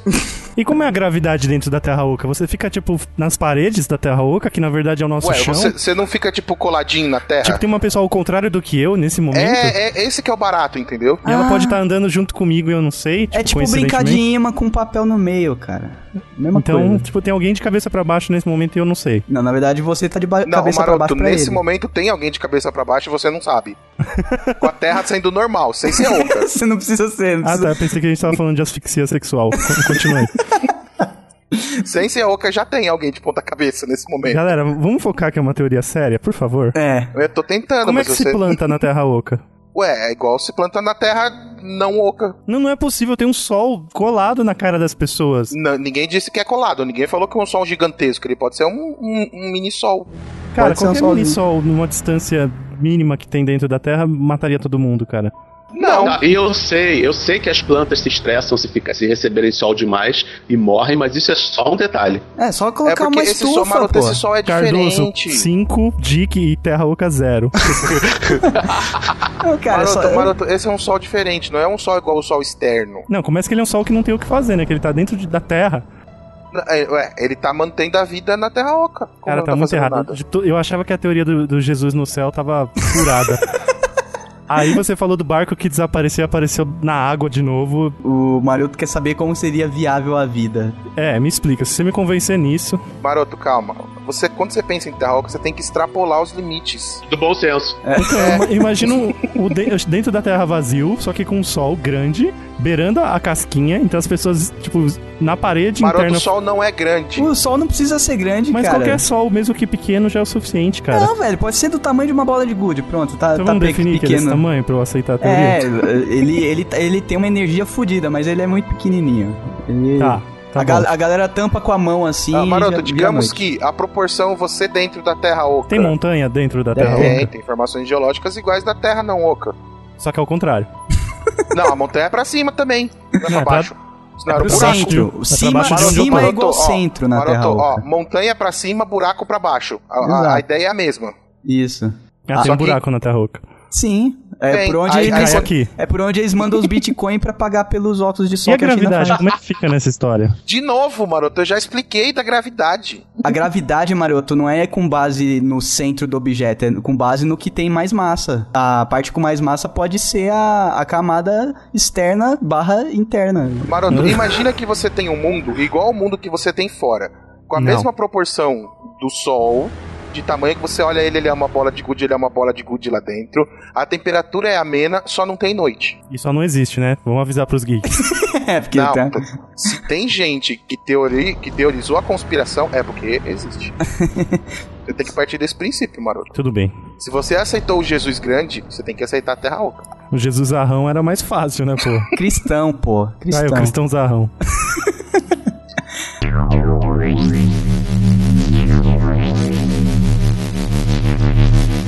E aí dentro dessa terra oca você tem todo um, um ecossistema, né? Que pode ser mais avançado ou, ou regredido do Por que sempre tem que ser mais avançado ou menos? É Por que não porque- pode ser igual? É porque Por que não pode a, estar saindo o iPhone 6 agora lá também? a necessidade faz a invenção, cara. É sério, o Já que não tem, tem essa noite. mania. Ou ele é abaixo dos cinzentos ou ele é acima, tá ligado? ou ele atira ou os caras invadem. Tá bom, Maroto tá querendo ser socialista agora com a Terra Oca. tá foda. Vamos, vamos dialogar. Eu sou a Marina desse podcast. O legal da Terra Oca é que ela é mais democrática. Umas dizem que tem alienígena avançado, outras dizem que tem dinossauro. Olha, aí. Olha, aí eu já comecei a gostar da teoria. Pera aí. Então os dinossauros não morreram. O meteoro abriu um buraco. Aí eles foram olhar no buraco, caíram. Eles foram todos. Todos os dinossauros que tinham na época foram olhar. A curiosidade matou o dinossauro. Cara, Foi quem manja de dinossauro é o Tavião. Chama ele aí no Skype pra explicar E pergunta pra ele por que, que o dinossauro foi pra terra oca. por que, que é curioso, né? Ai, cara. É que dinossauro, vocês sabem que tem, tinha pensamentos de cachorro. Vocês sabem. Você leu isso onde? Não, Ele viu nos Flintstones. É. Nos Flins, é mesmo. Dizem. Dizem. Inclusive, pode ser, né? Pode ser uma galera meio das cavernas morando lá junto com os Olha lá, dinossauros. é sempre inferior ou superior. Porque, porque Puta os dinossauros caíram, a galera ficou sem ter o que fazer, porque na minha cabeça a galera só fugia de dinossauro. É, mas será que eles comemoram o Natal também, igual os Flintstones? Olha, aí tá uma bela explicação. Uma bela cara, sim. eu, eu tô com uma dúvida agora séria e muito pertinente. Quando o projeto Blue Beam for ativado, as imagens de satélites vão ser geradas dentro e fora da Terra Oca? Puta Cara, que melhor, já pariu. tá funcionando e essa estrela já é um holograma, não existe estrela dentro da Terra Oca. Eu, eu sou por outra vertente. Esses caras da Terra Oca vão ser os responsáveis, responsáveis por insurgir da Terra Oca e salvar-nos. Esses caras, olha o machismo. Peraí, Douglas, você, você tá incinerando. Eu vou usar a palavra incinerando. Você está incinerando que os habitantes da Terra Oca são os Illuminatis? Sim. Porque lá não tem noite? Exato. Olha aí. Ah, olha, aí agora tá, tá começando a Eu, ficar eu- mais. eu não sei nem o que colocar agora, se eu coloco um badum tss, ou se eu coloco aplausos nessa frase. Mais meia hora o Dick me convence. Sabe o que, é, sabe que é legal nessas teorias da conspiração, quando a gente vê no History Channel? É que elas são cumulativas. Uma teoria nunca anula a outra. Exato. verdade. É, é meio, Pessoal- nunca anula, elas sempre se completam, é verdade. tipo, eram os deuses astronautas dentro da Terra Oca? Eles sempre, é, como eles, como eles são, eles são meio é, outsiders, o pessoal fica, todo mundo fica em cima deles. Eles são unidos. Então, eles são todos complementares. E aí você vai agregando mais e mais teorias. Se tem alguma parte delas que não faz sentido uma com a outra, eles fingem que não existe. Um, um ajuda o outro até a reescrever. Cara, não, não, vamos, é, vamos vamos, uma... acertar esse ponto. Tipo, a Atlântida não afundou, ela saiu pra Terra Oca. Inclusive, esses teóricos da conspiração, eles têm dificuldades entre si que eles, com- que eles colocam num fórum lá. Putz, não sei como é que meus marcianos vão sobreviver, me ajudem. A Atlântida eram alienígenas. Isso é uma coisa que eu já vi várias vezes. Cara, enquanto tiver espaço na parede pros caras colarem recorte de jornal, velho. Com, com aqueles barbantes ligando ponta a ponta. Exato, enquanto tiver parede tem, tem teoria. Cara, eu já quis fazer isso em casa com as minhas contas, apontando pro, pro negativo, assim, tá ligado? Tipo, várias linhas levando a minha Ô, falência. Maroto, o problema é que se você passar um fio cruzando o outro, onde cada teoria se cruza, você vai ter uma tapeçaria que vai formar uma pirâmide com o olho em cima. Aí vamos ter a resposta, cara. Ai, cara. Desafio aceito. Amanhã começarei. Tem uns teóricos da Terra Oca, que essa agora é de explodir a cabeça, que acreditam que os reptilianos moram na Terra Oca. Ah, mas é, isso, Ah, daí, não. isso daí já era mais, já era Não, mais gente. Não, Sabido? não que eles moravam na Terra Oca. Não, reptiliano, é, todo, todo mundo que fala desses caras, desses aliens, falam que eles moram embaixo da Terra. Agora, se é da Terra então, Oca, mas a já, teoria já do é um reptiliano crossover. é de que a Terra Oca não tem sol, Olha aí, é no escurão. não, não existe um sol interno, então pro Maroto é mais fácil de aceitar essa Terra Opa, Oca. aí sim. Aí os chineses acabaram de perder alguns bilhões de, de dólares. E que dentro dessa Terra, porque assim, quando os dinossauros foram extintos, Ah, não, é alguns só, é só trocar o óculos de sol por lanterna. Vacilo, meu, dá desculpa. pra vender, mano. Sempre é, é o que eu falei no começo. Sempre dá pra vender. Toda moeda é aceita. Bitcoin é só passar uma canetinha aqui brilhando escuro e já era. E tá valendo. Então o que que acontece? Esses quando houve a extinção dos dinossauros, uma parte deles foi pra debaixo da terra e se transformaram nos reptilianos, evoluíram como nós evoluímos dos dos mamíferos. Que ótimo, eles precisavam cair num buraco sem conseguir enxergar porra nenhuma pro cérebro deles evoluírem. Faz todo sentido. E os reptilianos controlam os Illuminates, que controlam o Priorado de Sião, que controlam a, a- a- os sionistas, que controlam o projeto Blue Beam, que controlam o Jesusão. Ai, cara, não, não, chega, chega. Terra Oca sem condições, cara. O Maroto tava se empolgando, mas não dá, velho. Sério. Não, não, chega, é, realmente. agora A minha agora chegou, glicose subiu. agora chegou no limite a Terra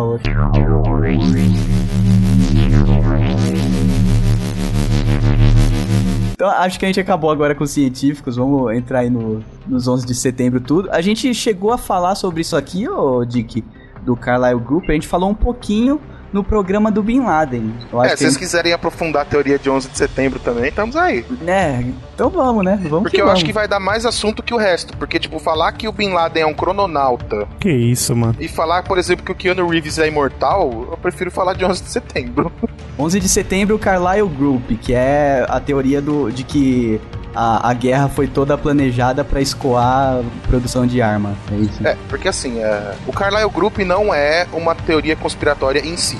né? O Carlyle Group é um grupo de investimento que faz o seguinte: eles pegam grana desse fundo de financiamento e investem em empresas que não estão na bolsa de valores. Tipo Stark In- Industries, assim. né? É, então sei lá, você tem um- uma empresa que desenvolve app para celular, que é promissora, e você quer capital para alavancar o negócio, né? Você pode apresentar esse projeto, por exemplo, para um banco ou para um fundo de investimento, co- como é o caso do Carlyle Group. Se os caras comprarem a ideia, eles injetam dinheiro na sua empresa e você devolve para eles esse investimento num prazo X, né? E eles ganham dinheiro com isso, de, de emprestar dinheiro para negócios promissores e ganhar quando os caras ganham. O lucro, né? Só que a- onde vem a conspiração em cima do Carlyle Group? De que ele força acontecimentos para que essas empresas ganhem dinheiro e depois eles compram essas empresas, loteiam e revendem. Ah, tá. E, e a, e a mais famosa é a questão do 11 de setembro. Isso, porque qual que era a, a- qual que é a, a conspiração atrás do, do, do 11 de setembro? De que ele foi arquitetado para que os Estados Unidos atacassem os países árabes, que já era um plano do Bush pai, né, ter domínio total daquela região, para que o Carlyle Group colocasse as empresas dele, que ele financiava, para fazer a reconstrução do Afeganistão, Iraque e as empresas de armas americanas. Ah, então não é só a questão das armas, é a questão também lá imobiliária, né? Do, de reconstruir. Não só imobiliária, tal. porque imagina que você tem um fundo de investimento, tá? No seu fundo você tem empresas que é, fazem pesquisa de armamento, empresas de construção civil, empresas de arquitetura, empresas de infraestrutura, empresa de petróleo. Então você tem várias empresas de vários segmentos de negócio, né? E você tem um país que foi infelizmente destruído para a inclusão da democracia. né? Então, o que você faz? Você sugere para o governo interino do país que contrate esta empresa para ajudar na reconstrução democrática do seu país. Democrática. ah, E essa empresa que você contratou faz parte do seu grupo. do seu fundo de investimento. Que vai lucrar pra caralho. Entendi. Porque a sua empresa vai fazer muito dinheiro no território estrangeiro. É outra coisa igual o Cardoso falou, né? Tipo, é uma coisa que no papel faz muito sentido, mas é, orquestrar tudo isso, cara, é muita treta, né? É muita treta. Mas não é governo, então é mais, mais fácil Não, não você provocar o atentado, mas você se aproveitar da situação. Sim. Então, por exemplo, você já queria invadir o país. Ele te deu um motivo para você invadir. Vamos partir do princípio de que 11 de setembro não foi uma conspiração. Tá? Realmente o seu, o seu Bin Laden lá, o, o Barba, foi lá, derrubou o prédio, foi necessário invadir o Afeganistão. As empresas que foram contratadas para reconstruir realmente tinham que ser aquelas. Uhum. Não teve uma licitação global pra parada, né? Entendeu? Esse, esse é o ponto. O grande problema dessas teorias da conspiração, da empresa malvada que vai e monta o, o ataque para se beneficiar, é que ela parte do princípio de que só existe aquela empresa e que essa empresa não tem concorrentes e que as concorrentes não vão chiar e botar a boca no, no trombone desesperadamente se perderem as concorrências, que é o que acontece. Qualquer concorrência dessas que, aconte- que tem é um inferno, porque todas as empresas que perdem recorrem na justiça não poder mais. A Embraer agora levou dois anos para ganhar uma concorrência para vender 20, 20 super tucanos para a Força Aérea dos Estados Unidos, porque a, Bit, a Bitcraft tentou vender, queria vender o T6 deles. A Força Aérea dos Estados Unidos eh, deu ganho de concorrência para o Super Tucano. Os caras concorreram, recorreram. A Embraer ganhou de novo. Os caras usaram o lobby do governo lá com o Senado e tudo para tentar resolver, alterar a licitação. Fiz outra licitação. A Embraer Nossa. ganhou de novo. Eles recorreram e perderam na segunda na, na- recorrência da segunda licitação. Foi um inferno. Caraca, mas então, acho que a teoria nesse Carlyle Group é que, tipo, tem tanta as principais empresas devem estar envolvidas, né, cara? Acho que acho que não são nem chamadas para as concorrências as, as é que outras. você tem, por exemplo, coisas que podem acontecer. É, eu concordo com o Cardoso, assim, é difícil, mas a teoria diz que, que a coisa funciona assim. Mas quando você pensa, por exemplo, num país em que não existe uma norma regulatória local É, porque o para país tá escolher todo quem zoado. vai entrar, isso facilita com que você use o seu dedão de ET com luzinha na ponta e fala que é aquele ali. Facilita lá, mas o problema, o problema é o Iraque. No Iraque vale tudo. O problema é em casa. É, mas eu, e, e o que não garante que isso já não esteja sendo resolvido uh, durante a guerra, entendeu? O tempo eu acho que é hábil até. Enquanto os caras estão lá limpando o lugar, já tá rolando aqui as concorrências e as divisões, cara. Acho que tem tempo hábil, sim.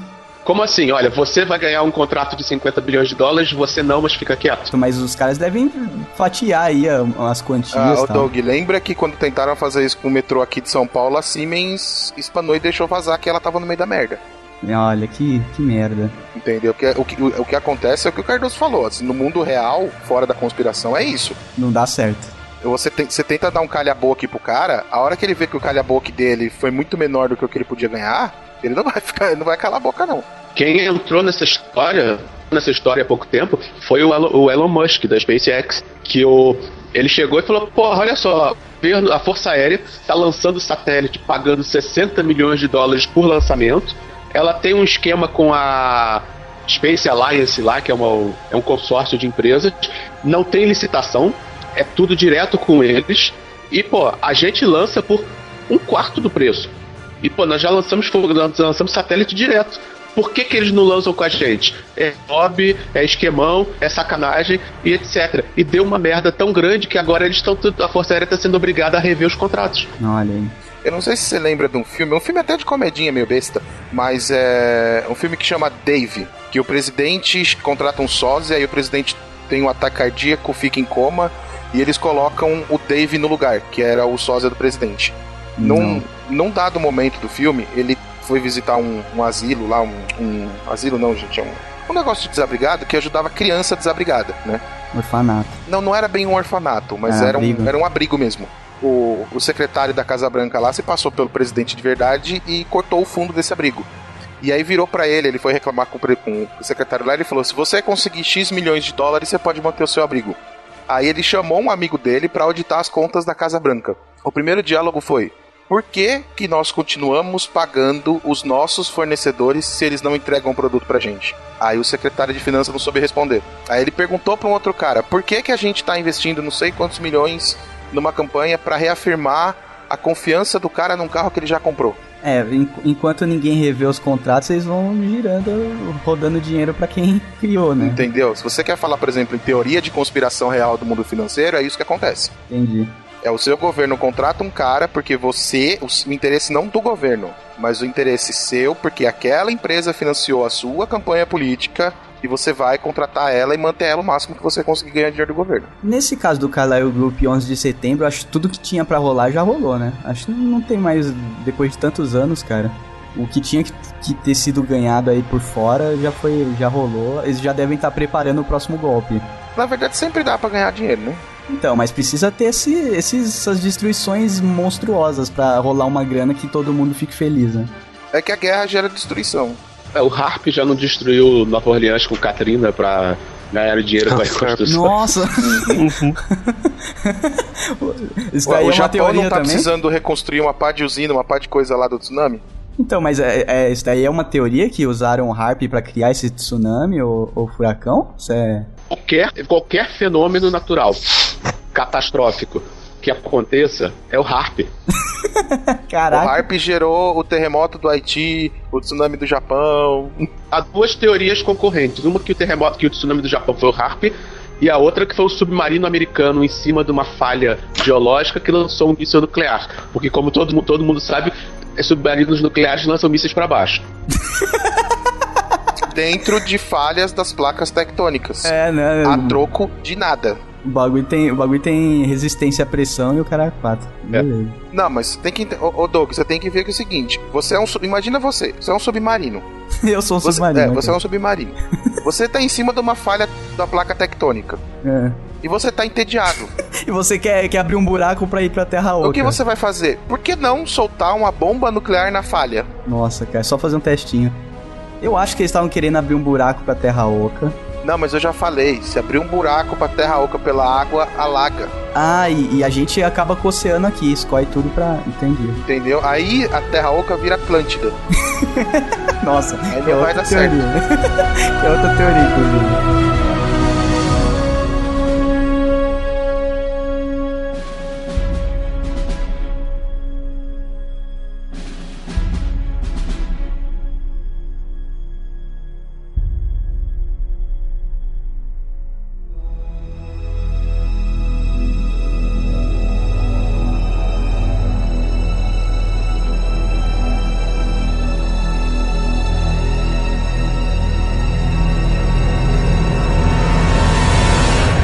Essa do Harp é interessante, cara. Interessante mesmo, porque o, o, o Harp em si é uma coisa bem plausível. né?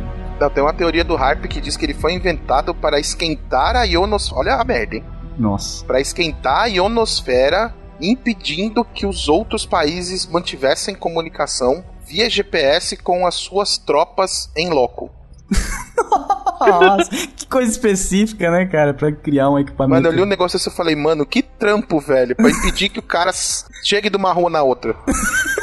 Sem contar que o Harp foi inventado, foi lançado uns 30 anos antes do GPS. Nossa, cara.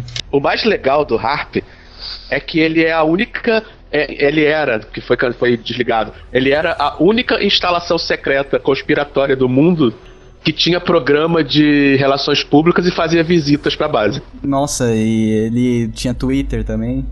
Não, mas é porque você precisa ver que não tem nada lá. É, né? Pra você acreditar que tem alguma coisa. Daí no elevador tem aqueles botões que você só acessa com, com a digital certa. né? É, imagina assim, você tá no elevador, né, com o assessorista e você fala, nossa, esse prédio tem três andares, né? O assessorista faz sim com a cabeça. E por que que ele vai até o menos 12? Do nada você desmaia. Não, fora que o ascensorista tá com uns plugs na nuca, tá ligado? Não, o Ligado o assessorista, tipo, ele é o The Rock, só que de terno dentro do elevador, né? Ah, por que precisa de um assessorista tão musculoso? Pra não fazer pergunta idiota, né? Acho plausível. Não é mais, porque desligou. É, desligou também. Já é, já é pano pra mais uma teoria. Falar Na, que é que, na desligou. verdade, eles desligaram a parte que fica pra cima da Terra. Porque a parte É. que fica pra baixo da Terra, que é o The Rock que não deixa você descer, tá ligado ainda. Agora é o Harp que afeta a Terra Oca. É, exato, cara. O Harp conseguia gerar terremotos absolutamente dentro da frequência normal e nas regiões com, falha, com, é, com falhas geológicas, É, não. pra pra poder disfarçar, Dava pra você apontar ele pro, pro lugar certo. Pra você disfarçar. Aí parecia, parecia um terremoto normal. Qual que é a, a sigla de Harp mesmo? Não, era High Frequency Active Aural Research Program. Nossa. É mais ou menos isso aí mesmo. E, a intenção dele era, era fazer com que você achasse que ele não existia existindo, fazendo com que fenômenos naturais parecessem mais naturais do que o que eles eram. O mais legal nessa- nesses barulhos, nesses barulhos que foram misteriosos que começaram a aparecer no mundo todo, eu achei um site de um cara que era engenheiro de som. Aí ele falou: ah, vamos investigar. Aí pegou os vídeos, colocou no osciloscópio e começou a ver: olha, esse aqui, você pode ver que ele está degradado, mas ele é uma cópia exata desse outro barulho aqui. Esse aqui, eles só pegaram metade do barulho e aceleraram. E não sei o que. Então o que, que ele viu? Um monte de gente querendo aparecer que pegou um vídeo com um barulho aleatório e saiu repetindo o barulho. Ai, caraca. Tudo no, no Movie Maker do Windows ainda. Ou seja, o Jesusão era áudio nessa época. O, o mais legal é que ele mostrava, os vídeos mostravam o barulho, lá o aquela coisa esquisita, e ninguém nas imagens reagia. Né, ninguém tampava o ouvido, parava pra procurar da onde que vinha o Ninguém, som. ninguém dava a entender, ninguém nas imagens dava a entender que estava ouvindo. Quando tinha gente em primeiro plano, é o Mané que estava gravando e falando: Olha, olha esse barulho. Nos vídeos que tinha que mostrava gente andando na rua e o barulho, ninguém estava ouvindo. Pô, como assim? Galera de boinha, né? Falando até no celular porque tá de boa. E outra coisa, o, o SKCD fez e comentou isso e é verdade. A maior prova de que essas teorias da conspiração são todas uma grande bobagem, UFO, pé grande, alienígenas, fantasmas, etc., é que a quantidade de avistamentos continua a mesma, apesar de hoje em dia todo mundo andar no bolso com uma câmera. É, exato, cara. Exato. Não era pra ter um vídeo do barulho misterioso, era pra ter 10 mil. Sabe É. o que acontece quando você, sabe o que acontece quando você tem um fenômeno fora do normal no mundo moderno? O meteoro da Rússia. É, que daí aparece zilhões de, de gravações, é verdade. Não vai pipocar dois ou três, né? Cara, é segundos pra você ter tudo que é rede social com um vídeo dessa porcaria. É. Precisa simplesmente acontecer. Isso o Carl Sagan já falava no mundo assombrado pelos demônios. Isso porque ele nem sabia do poder da internet, que a internet até ainda, ele usava só como exemplo o sistema de CFTV. E ele já falava que engraçado é que com tanta câmera apontada pra tanto lugar, não se vê mais ET, fantasma, bruxa, demônio, terra oca, reptiliano, Illuminati como se via antes. Ah, mas aí a gente tá acabando com a graça do programa antes de acabar com o programa, cara. Essa, sema- essa semana teve um. Caiu um meteoro na Nicarágua. Em 10 minutos já tinha foto da tal cratera. Da É. cratera do meteoro. O caso Roswell aconteceu no, no momento errado, cara. Os caras tinham que ter esperado mais uns 15, 20 aninhos pra. Ah, pra- não, porque eu sou o ET, eu vou falar, não vou cair agora, não. Eu vou derrubar a nave daqui a 20 anos, 50. Porque eu vou querer, o nego vai querer fazer uma selfie comigo. Selfie com o defunto, né? Tem a galera que tira selfie com o vô morto. Selfie no- com os o avião do do Eduardo Campos lá, tinha nego fazendo selfie no, no, no, no bagulho da queda do avião. Né, no velório, na queda, acho que não, cara. Teve, né, que foi Teve? fazer isso. Teve. Caraca, Meu velho. amigo, depois que a. Nana Gouveia tirou foto naquele esquema, todo mundo quer.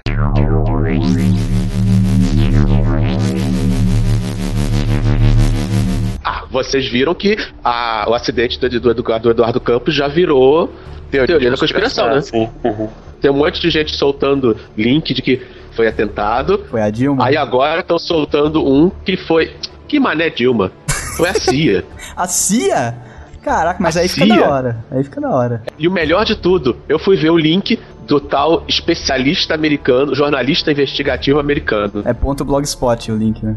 Ele é, ele é realmente ele é tecnicamente jornalista, tecnicamente investigativo, só que ele é conhecido como teórico da conspiração. Nossa, que da Entre hora. outras teorias dele, que ele diz que provou, ele provou que o Obama era gay e, e visitava saunas com a ajuda do serviço secreto. É desse nível, cara. Caraca.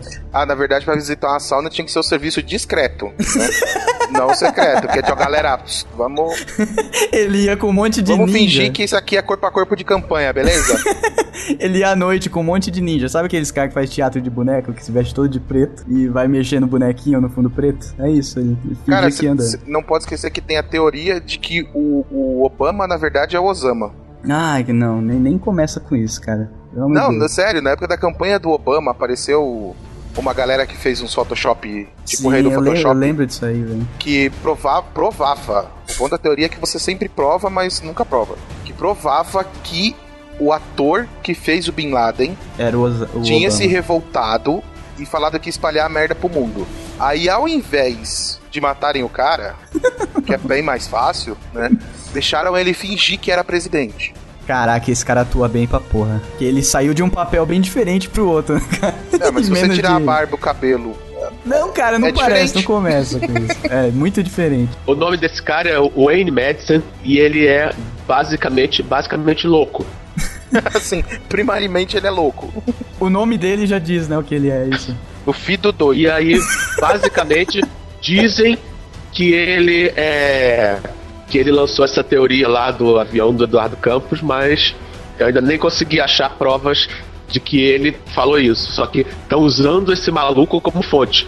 Puta Ou que seja, pariu. existe uma conspiração de que um conspirador disse que a morte do Eduardo Campos é uma conspiração.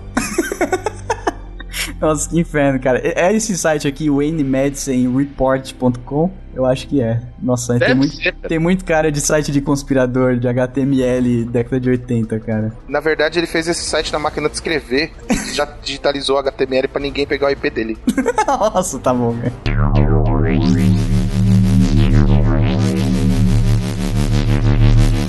Crise de 29, Dick. Essa eu, não- eu realmente não sei nada do que aconteceu aqui.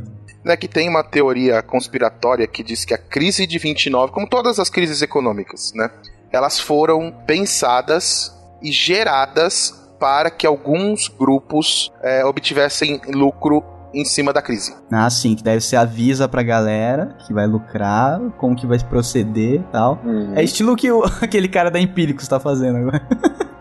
Vocês- viram o cara que fez um vídeo apocalíptico do inferno lá, se a Dilma se reeleger, vai, o Brasil vai afundar na lama e saiba como se defender clicando aqui e comprando esse pacotinho de relatório. Cara, eu acho que se o Brasil afundar, pra gente é uma boa, porque a gente pode parar na Terra Oca. Lá deve ser melhor, né, cara?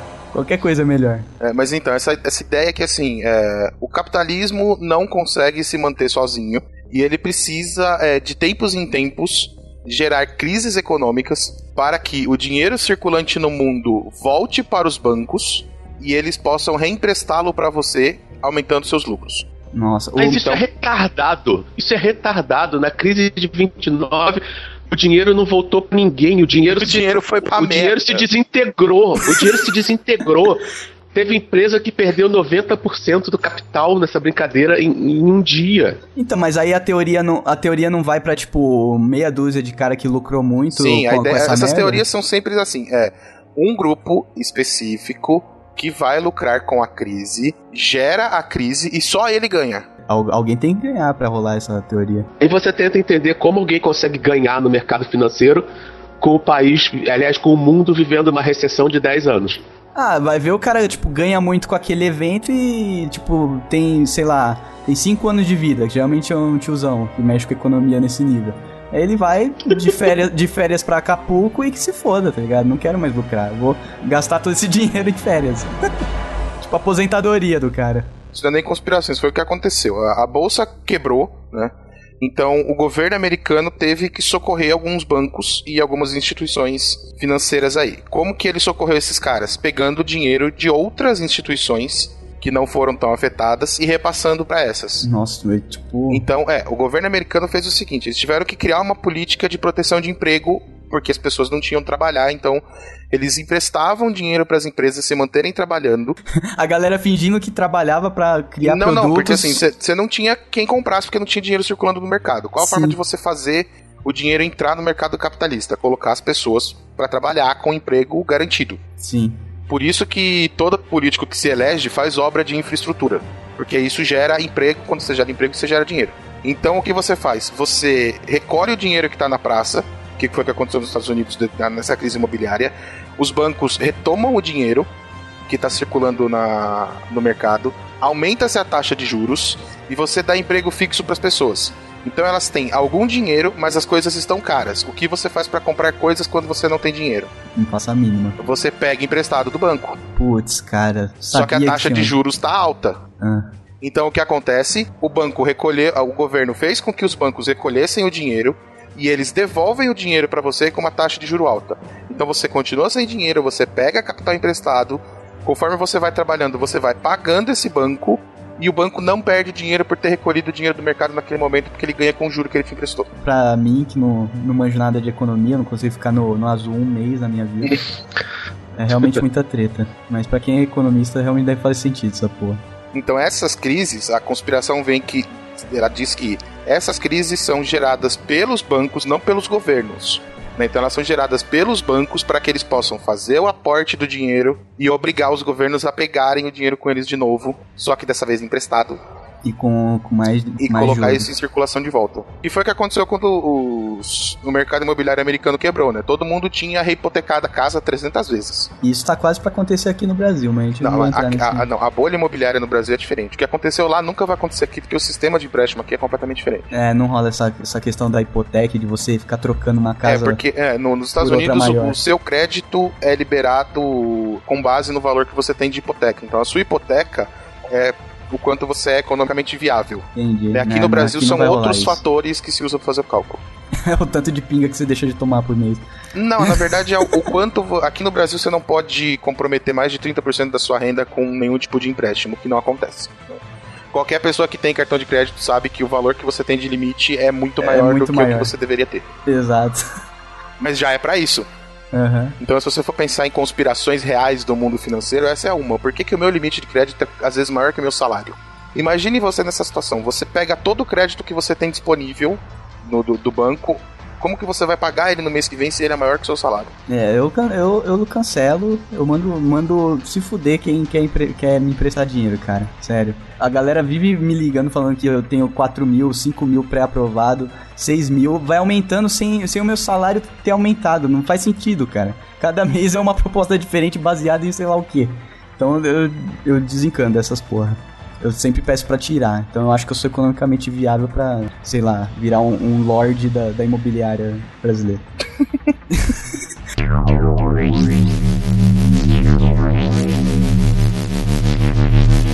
Cara, tem uma, umas teorias que dizem que durante a, a Guerra Fria, todos os governos latino-americanos foram colocados pela CIA. Como assim? Colonização de. tu- tudo governo fantoche aqui. É, tudo governo fantoche para evitar a expansão do, do capitalismo. Do capitalismo, não. Do, Do, do, do socialismo, comunismo, perdão, isso, do comunismo. Então, todas as, as revoluções que aconteceram nos países Brasil, Argentina, Nicarágua, todas essas revoluções de direita foram orquestradas pela CIA. Curiosamente, as revoluções de esquerda foram populares e legítimas. Sim, assim, isso, isso também é fato. A Rússia não tem nada a ver com isso. Sim, porque quando Cuba é, virou socialista, não teve dedo da União Soviética. Não, não, pô. Exato. Cuba, Venezuela, Nicarágua, essas Foi coisas, tudo tudo. legítimo. Não, não, não teve Tudo dedo legítimo. de ninguém. É tudo- isso né, é né? o poder do povo pelo povo para o povo. Mas tem essa teoria e, e, inclusive de que a, a CIA treinou os exércitos locais em táticas de guerrilha para poder combater os terroristas, porque eles eram terroristas, para poder combater esses terroristas subversivos Hum. e é, essas pessoas deveriam, é, os cabeças dessas, desses partidos socialistas, deveriam ser entregues para serem interrogados pela CIA para que eles entregassem quem era o contato deles na União Soviética. É mais plausível porque o governo, entre aspas, não tá envolvido na operação, né, cara? Não, oficialmente. É, não tá oficialmente, mas a CIA é meio que independente, assim, né, cara? Pelo menos na parte tática. Estratégica não, mas na parte tática em campo, a CIA dá um jeito disso funcionar. Agora, se dependesse mesmo de diplomacia, essas porra, ia dar merda. Agora é, vem as partes é, brasileiras, né? Da, dessa conspiração. Dizem Getúlio. Não, não, de que dizem a. Principalmente o governo atual, né? Que estava envolvido do outro lado da moeda, né? É. De que tinham provas de que os militares brasileiros naquela época é, realmente receberam um treinamento da CIA nos Estados Unidos. Ah, viajaram pra lá fazer um workshop. Pegaram os caboclos daqui, levaram pra lá pra ser treinado em técnicas de tortura daqui o Maroto gosta do tipo If you lie to me, I hurt you. E aí trouxeram os caras de volta pra aplicar aqui. Caraca, workshop de tortura. A grande Quando a- questão é: precisa. É, cara, porque tortura é uma coisa simples, mas assim, o, a questão é conseguir alguma coisa da tortura, né? Acho que é esse que é o, o treinamento. Que bater em nego amarrado é fácil, agora fazer ele soltar alguma informação importante antes de, de ele empacotar, que deve ter toda uma técnica, né? O problema é que tortura é uma péssima forma de conseguir informação, porque você espreme, espreme o cara, só que você quer que ele dê informação e ele quer dar informação porque ele quer parar. Então você. ele acaba falando o que você quer ouvir. É, e não o que você precisa, é verdade. E não o que você, não o que você precisa. Coisa, coisa secreta mesmo. Tortura é, um negócio que tortura é um negócio que funciona muito bem em filme, mas na prática é basicamente sadismo. Serve pra você machucar o outro, mas como fonte de informação É mais pra moral, é mais pra moral, né, da, da tropa. é Tipo, mais aquele- pra ser filha da é mais pra ser filha da puta. Mais pra ser filha da puta. É, é, é pra, é pra, pra pra- um cagaço, entendeu? Você fala, pô, se os caras me pegar, eu tô fudido. Então é melhor parar com essa porra. É, igual os, os, ba- os bastardos inglórios faziam lá, né? Tipo, Soltava o cara pra ele chegar chorando no Hitler, falando que os caras são tudo maluco, que isso daí cria rumores e ajuda. É muito mais fácil você seguir um subversivo sem ele perceber e chegar na base dele do que pegar o cara, Aham. levar pro porão, passar dois dias calavrando o sujeito e nesse meio tempo todo mundo lá do aparelho dele já vai ter fugido. É, no filme do Bin Laden rola os- os- as duas coisas, né? Tanto a tortura que acaba sendo meio que inútil, quanto a, a ação lá que deu certo, que foi seguir o cara. mas tem, tem uma tática muito comum quando você trabalha com células de, de, de guerrilha ou de terrorismo, que é você combinar uma mentira. Todo mundo daquela célula combina aquela história. Então, se você for torturado, você É. conta aquela história, que é o Todo que o cara vai quer contar a ouvir. mesma, né? Então, como todo mundo conta a mesma, você cria pro cara um, um foco e você vai falar: ó, o caminho é lá. Sua célula já foi pega, ela já foi desmantelada. Ponto. Você não vai mais conseguir agir. Então você dá pro cara um canto errado pra ele correr e deixa ele correr pra lá. É, mas a- a- geralmente nesse, nesse nível que a gente tá falando, o cara sai morto, né? Mas, cara, se você foi pego, Independente de falar verdade ou não. Game dependendo do que você tava aprontando, se você foi pego, você sabe que você não vai sair vivo. Será que rola isso naquelas reuniões de entrega da Copa da FIFA? Não sei. Será que todo mundo combina no vestiário? Vamos contar a mesma, a mesma mentira pro, pros jornalistas. A gente fala que você tomou uma voadora na, na- na- nas costas, que quebrou a coluna. Aí ressuscitaram a velha a conspiração da Copa de duas Copas atrás. Ah, que de, da galera passar É. mal? E aí falaram que cada jogador ganhou 50 mil dólares pra, pra entregar a Copa. Cara, Cara, você vê que é 50 coisa mil dólares o cara ganhou pra ficar sentado no banco fingindo que não tava fazendo nada. Você vê que o não. cara é um adolescente retardado que vive de mesada e não tem noção de dinheiro. 50 mil dólares. para um jogador. Não é nada. Você sabe de onde veio essa cifra, Cardoso? De 50 mil dólares pra vender a Copa? Da Copa de 82. que, que, que era dinheiro, 50 mil dólares. É, dinheiro, não, é, era- essa, essa conspiração de vender Copa A cada, a ca- veio desde a Copa de 82. a cada Toda quatro Copa. anos, a cada quatro anos eles revivem o mesmo post, só troca Não, a toda, data. toda vez que a gente joga mal e toma um nabo, porque jogou mal, É conspiração. é conspiração. Vendeu a Copa. E, e pelos mesmos 50 mil dólares que venderam em 82. É, é tipo Guantánamo, sabe? Que você paga um valor fixo e risólio pro cara. Tipo, ah, ó, então galera, esse ano a gente vai comprar Copa, os caras, puta, mó merreca, mano. Vamos, vamos tomar de pinga na zona esses 50 mil hoje?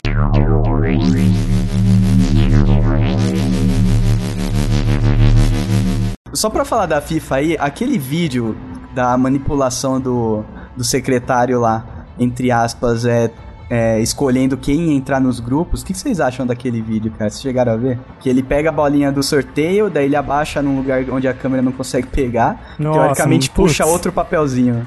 Uma bosta, cara. Mas, cara, pra que, que você vai se dar o trabalho de fazer um sorteio fake em que você pega uma bolinha e troca por outra de forma tão descarada? Por que você não pega a bolinha certa da primeira vez? Não, então.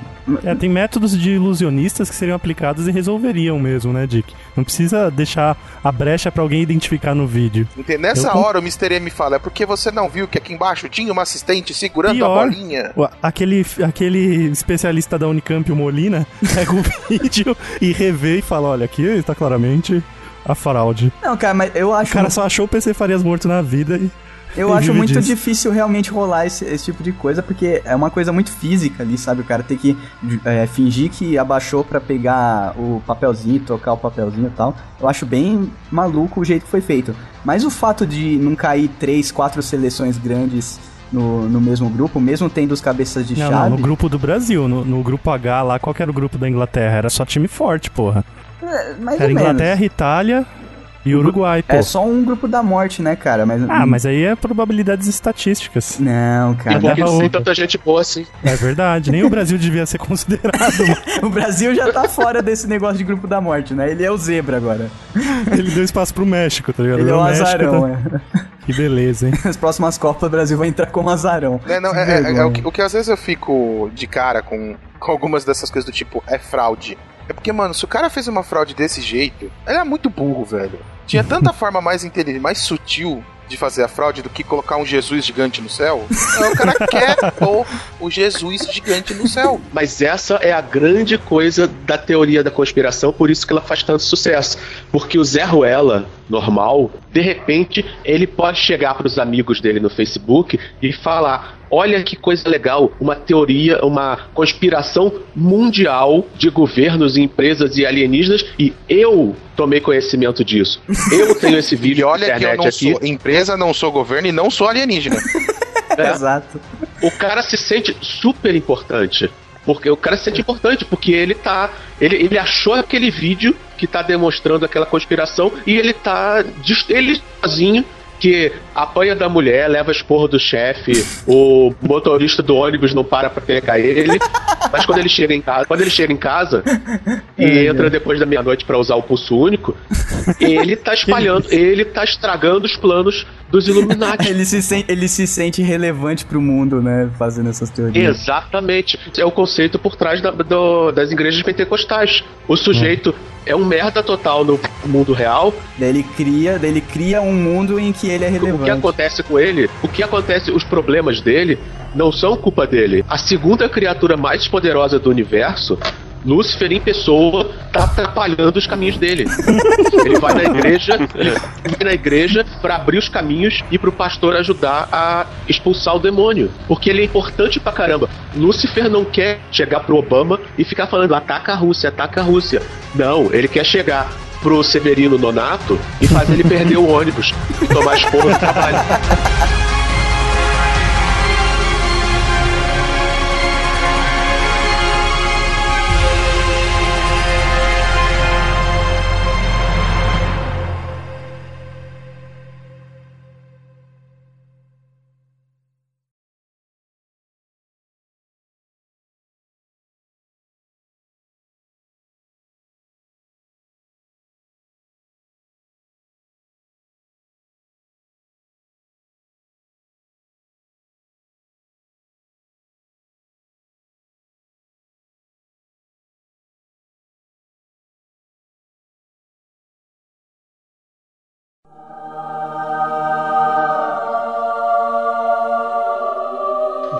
É. É o, o cara da teoria da conspiração é a mesma coisa. Ele é importante pra caramba, porque ele tá mostrando algo que o mundo inteiro não tem noção que existe, mas ele sabe, porque ele viu no YouTube o vídeo.